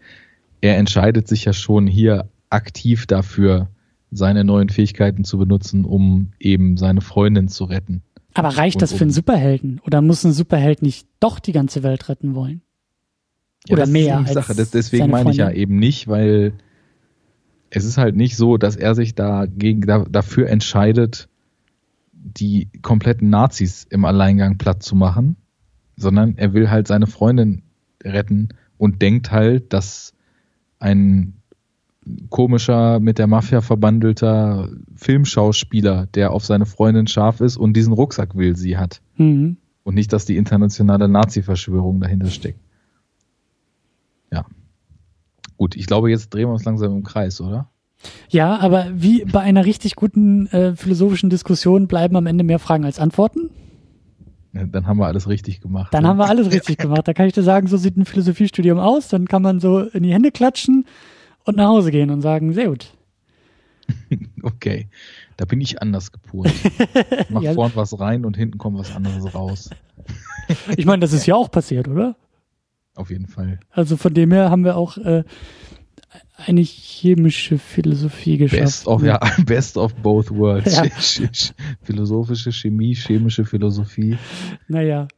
Ja, aber äh, vielleicht können wir noch ganz kurz uns überlegen, also wir sind uns jetzt erstmal einig, ähm, dass wir den nicht mit in diesen Kanon hineinholen, dass wir nicht sagen, das ist ein Superheldenfilm. Ja, das, also wir legen natürlich auch sehr enge Kriterien an und machen hier natürlich auch richtige Augenwischerei, aber es soll ja um die Nuancen gehen. Ja. Deswegen, vielleicht revidieren wir das ja auch alles irgendwann nochmal, aber ich würde jetzt auch erstmal sagen, ein Held, der ein Abenteuer erlebt, ist nicht automatisch ein Superheld, ja. nur weil er so ein bisschen abseits der Normalität ist, also no. Ja, und da ist es natürlich auch eine riesengroße Einladung, weil ich höre David jetzt schon in seinen ja, Kopfhörer ja. beißen, ne? Äh, widersprecht uns, überzeugt uns und widersprecht uns am besten natürlich auf superherounit.de. Aber ich wollte noch darüber hinaus fragen, ob wir vielleicht zumindest eine Bedeutung für das Genre irgendwie rauskriegen. Ne? Wir hatten ja irgendwie, glaube ich, letztes Mal auch immer wieder mit Fußnoten gearbeitet, haben gesagt, ja, das ist kein Superheldenfilm, aber den muss man natürlich irgendwie mitdenken, wenn man über Superheldenfilme spricht. Könnte man hier vielleicht auch irgendwie noch dazu sagen, oder? Ja, wir haben das implizit ja schon unheimlich viel jetzt in der Diskussion gestreift, dass man zumindest zig Motive aus Filmen, die dann eigentlich später kamen, da auch wieder drin gefunden hat. Ich pack den auch irgendwie in mein mentales Regal neben Darkman und nicht neben Howard the Duck. Howard the mhm. Duck steht auf einem ganz anderen, auf einer ganz, in einem ganz anderen Regal, in einem ganz anderen Raum äh, und nicht bei den Superhelden-DVDs. Äh, Darkman und, und The Rocketeer stelle ich schon irgendwie mit in das Superheldenregal, aber vielleicht auf das ganz, in die ganz unterste, ins ganz unterste Regalfeld und dazwischen sind vielleicht irgendwie noch ein bisschen Platzhalter und erst dann kommen die Superheldenfilme. Ja, aber es ist schon im selben Regal. Das meinte ich ja eben. Also ich, ich könnte mir nicht vorstellen, dass Howard the Duck, also wenn ich mir ein Howard the Duck Sequel vorstelle, dann sehe ich ihn halt irgendwie in so einer locker fluffigen Komödie wie er dann zusammen ist mit äh, dem Mädel und mit ihr einen schönen Urlaub am Strand macht und Zigarre raucht. Howard the Duck goes gut, Hawaiian. Genau, richtig gut auf der Erde eingelebt hat ja. und äh, sehe ihn aber nicht die Welt retten. Wenn ich jetzt ein hypothetisches Rocketeer-Sequel im Kopf habe oder ein hochbudgetiertes, nicht B-Movie-haftes Darkman-Sequel, haben wir ja vorhin gehabt, oder habe ich gesagt, das ist dann der Punkt, wo ich, da wo der Film vorbei ist, sehe ich das Potenzial, dass das Superhelden-Dasein für die beiden halt anfangen könnte. Deswegen verstehe mhm. ich, was du jetzt meinst und sehe es ganz genauso. Also, wenn ich ein Superheldenregal hätte, würde ich ihn da auch reinstellen. ja, ich muss mir jetzt nur noch irgendwie ein zweites Zimmer anschaffen, damit Howard the Duck endlich dahin kommt, wo er hingehört. Aber naja, auf jeden Fall, äh, ja. Also äh, gehört nicht direkt in den Kanon, aber wir sind froh, ihn geguckt zu haben und er wird uns mit Sicherheit auch noch in weiteren Diskussionen positiv irgendwie helfen, oder? Jawoll. Jawoll. Und ich glaube, ich weiß es nicht. Ich muss jetzt mal so ein bisschen hier die Deutsch, äh, die, die, die Deutschsprache des Films mimen. Ja. Jawoll. Jawoll. Äh, was war das noch? Äh, nicht Befehl, sondern Bestellung? Ja. Ja. ich habe meine Bestellen und du auch. ja. Wir haben auch unsere Bestellen. Und äh, weil die Show Notes bestellt uns, äh, dass wir auch noch einen kleinen Ausblick auf die nächste Ausgabe werfen, die dann ja auch dieses Jahr schon besiegelt. Dann sind wir ja auch schon im Dezember. Ui, ui, ui. Ja, und äh, wollten, haben wir ja letztes Mal spontan uns noch umentschieden, äh, doch nochmal über die Turtles sprechen. Wir nehmen nochmal den zweiten Turtles-Film mit. Mhm. Ähm, äh, irgendwas, irgendwas mit Us. Secret of the Ooze oder sowas? Ja. Ja, der das zweite Turtles-Film. Aus dem Jahr, mhm. ich glaube, auch 91 das weißt du besser als ich. Ich muss nochmal nachschauen. 91, 92, 91. Müsste, müsste ja, gleiches Jahr, stimmt. Sein. Wir haben ja letztens noch gerätselt, ob wir Turtles 1 und 2 nacheinander machen wollen und haben dann gedacht, machen wir den Rocketeer erstmal. Genau. Und dann sind wir eben, ja, das ist doch auch schön. Dann sind wir im Januar, im neuen Jahr, sind wir mit Batman Returns wieder, äh, wieder beim dunklen Ritter. Batman Returns, Superhero Unit Returns. See. Ja, aber, ich glaube, so für die nächste Ausgabe hatten wir ja letztes Mal schon so ein bisschen angedeutet, ne? Also wir, wir, wir nehmen den mit und wir besprechen den mit, den zweiten Turtles-Film, aber wir kennen den ja auch schon so ein bisschen und, und also da gehen wir, glaube ich, schon von vornherein so mit der, mit der äh, Überlegung rein, dass der ja eigentlich gar nicht dazugehören wird, oder? Oder mach nur ich das? Ich, also, hm. ich meine, der wird ja immer quatschiger und ich meine, gut, Vanilla Ice ist natürlich super und das ist natürlich einer der besten Superhelden-Soundtracks aller Zeiten, aber so, naja, also ich, ich, ich gehe da irgendwie anders in den Film als in den ersten Film. Ja, ich glaube ich auch.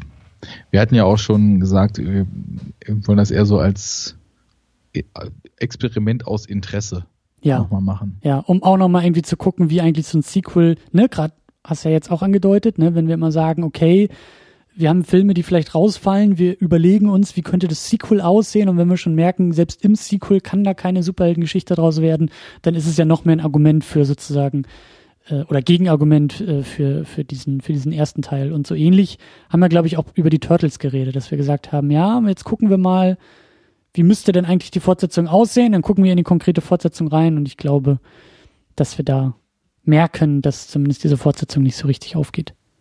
Ja. Aber äh, ja, es gibt ich bin Pizza. Gespannt. Es gibt Pizza und es gibt äh, krasse One-Liner. da gibt's wieder Pizza. Es gibt den Schredder. Sehr gut. Ja. Machen wir nächstes Mal weiter mit äh, Go Ninja, Go Ninja, Go.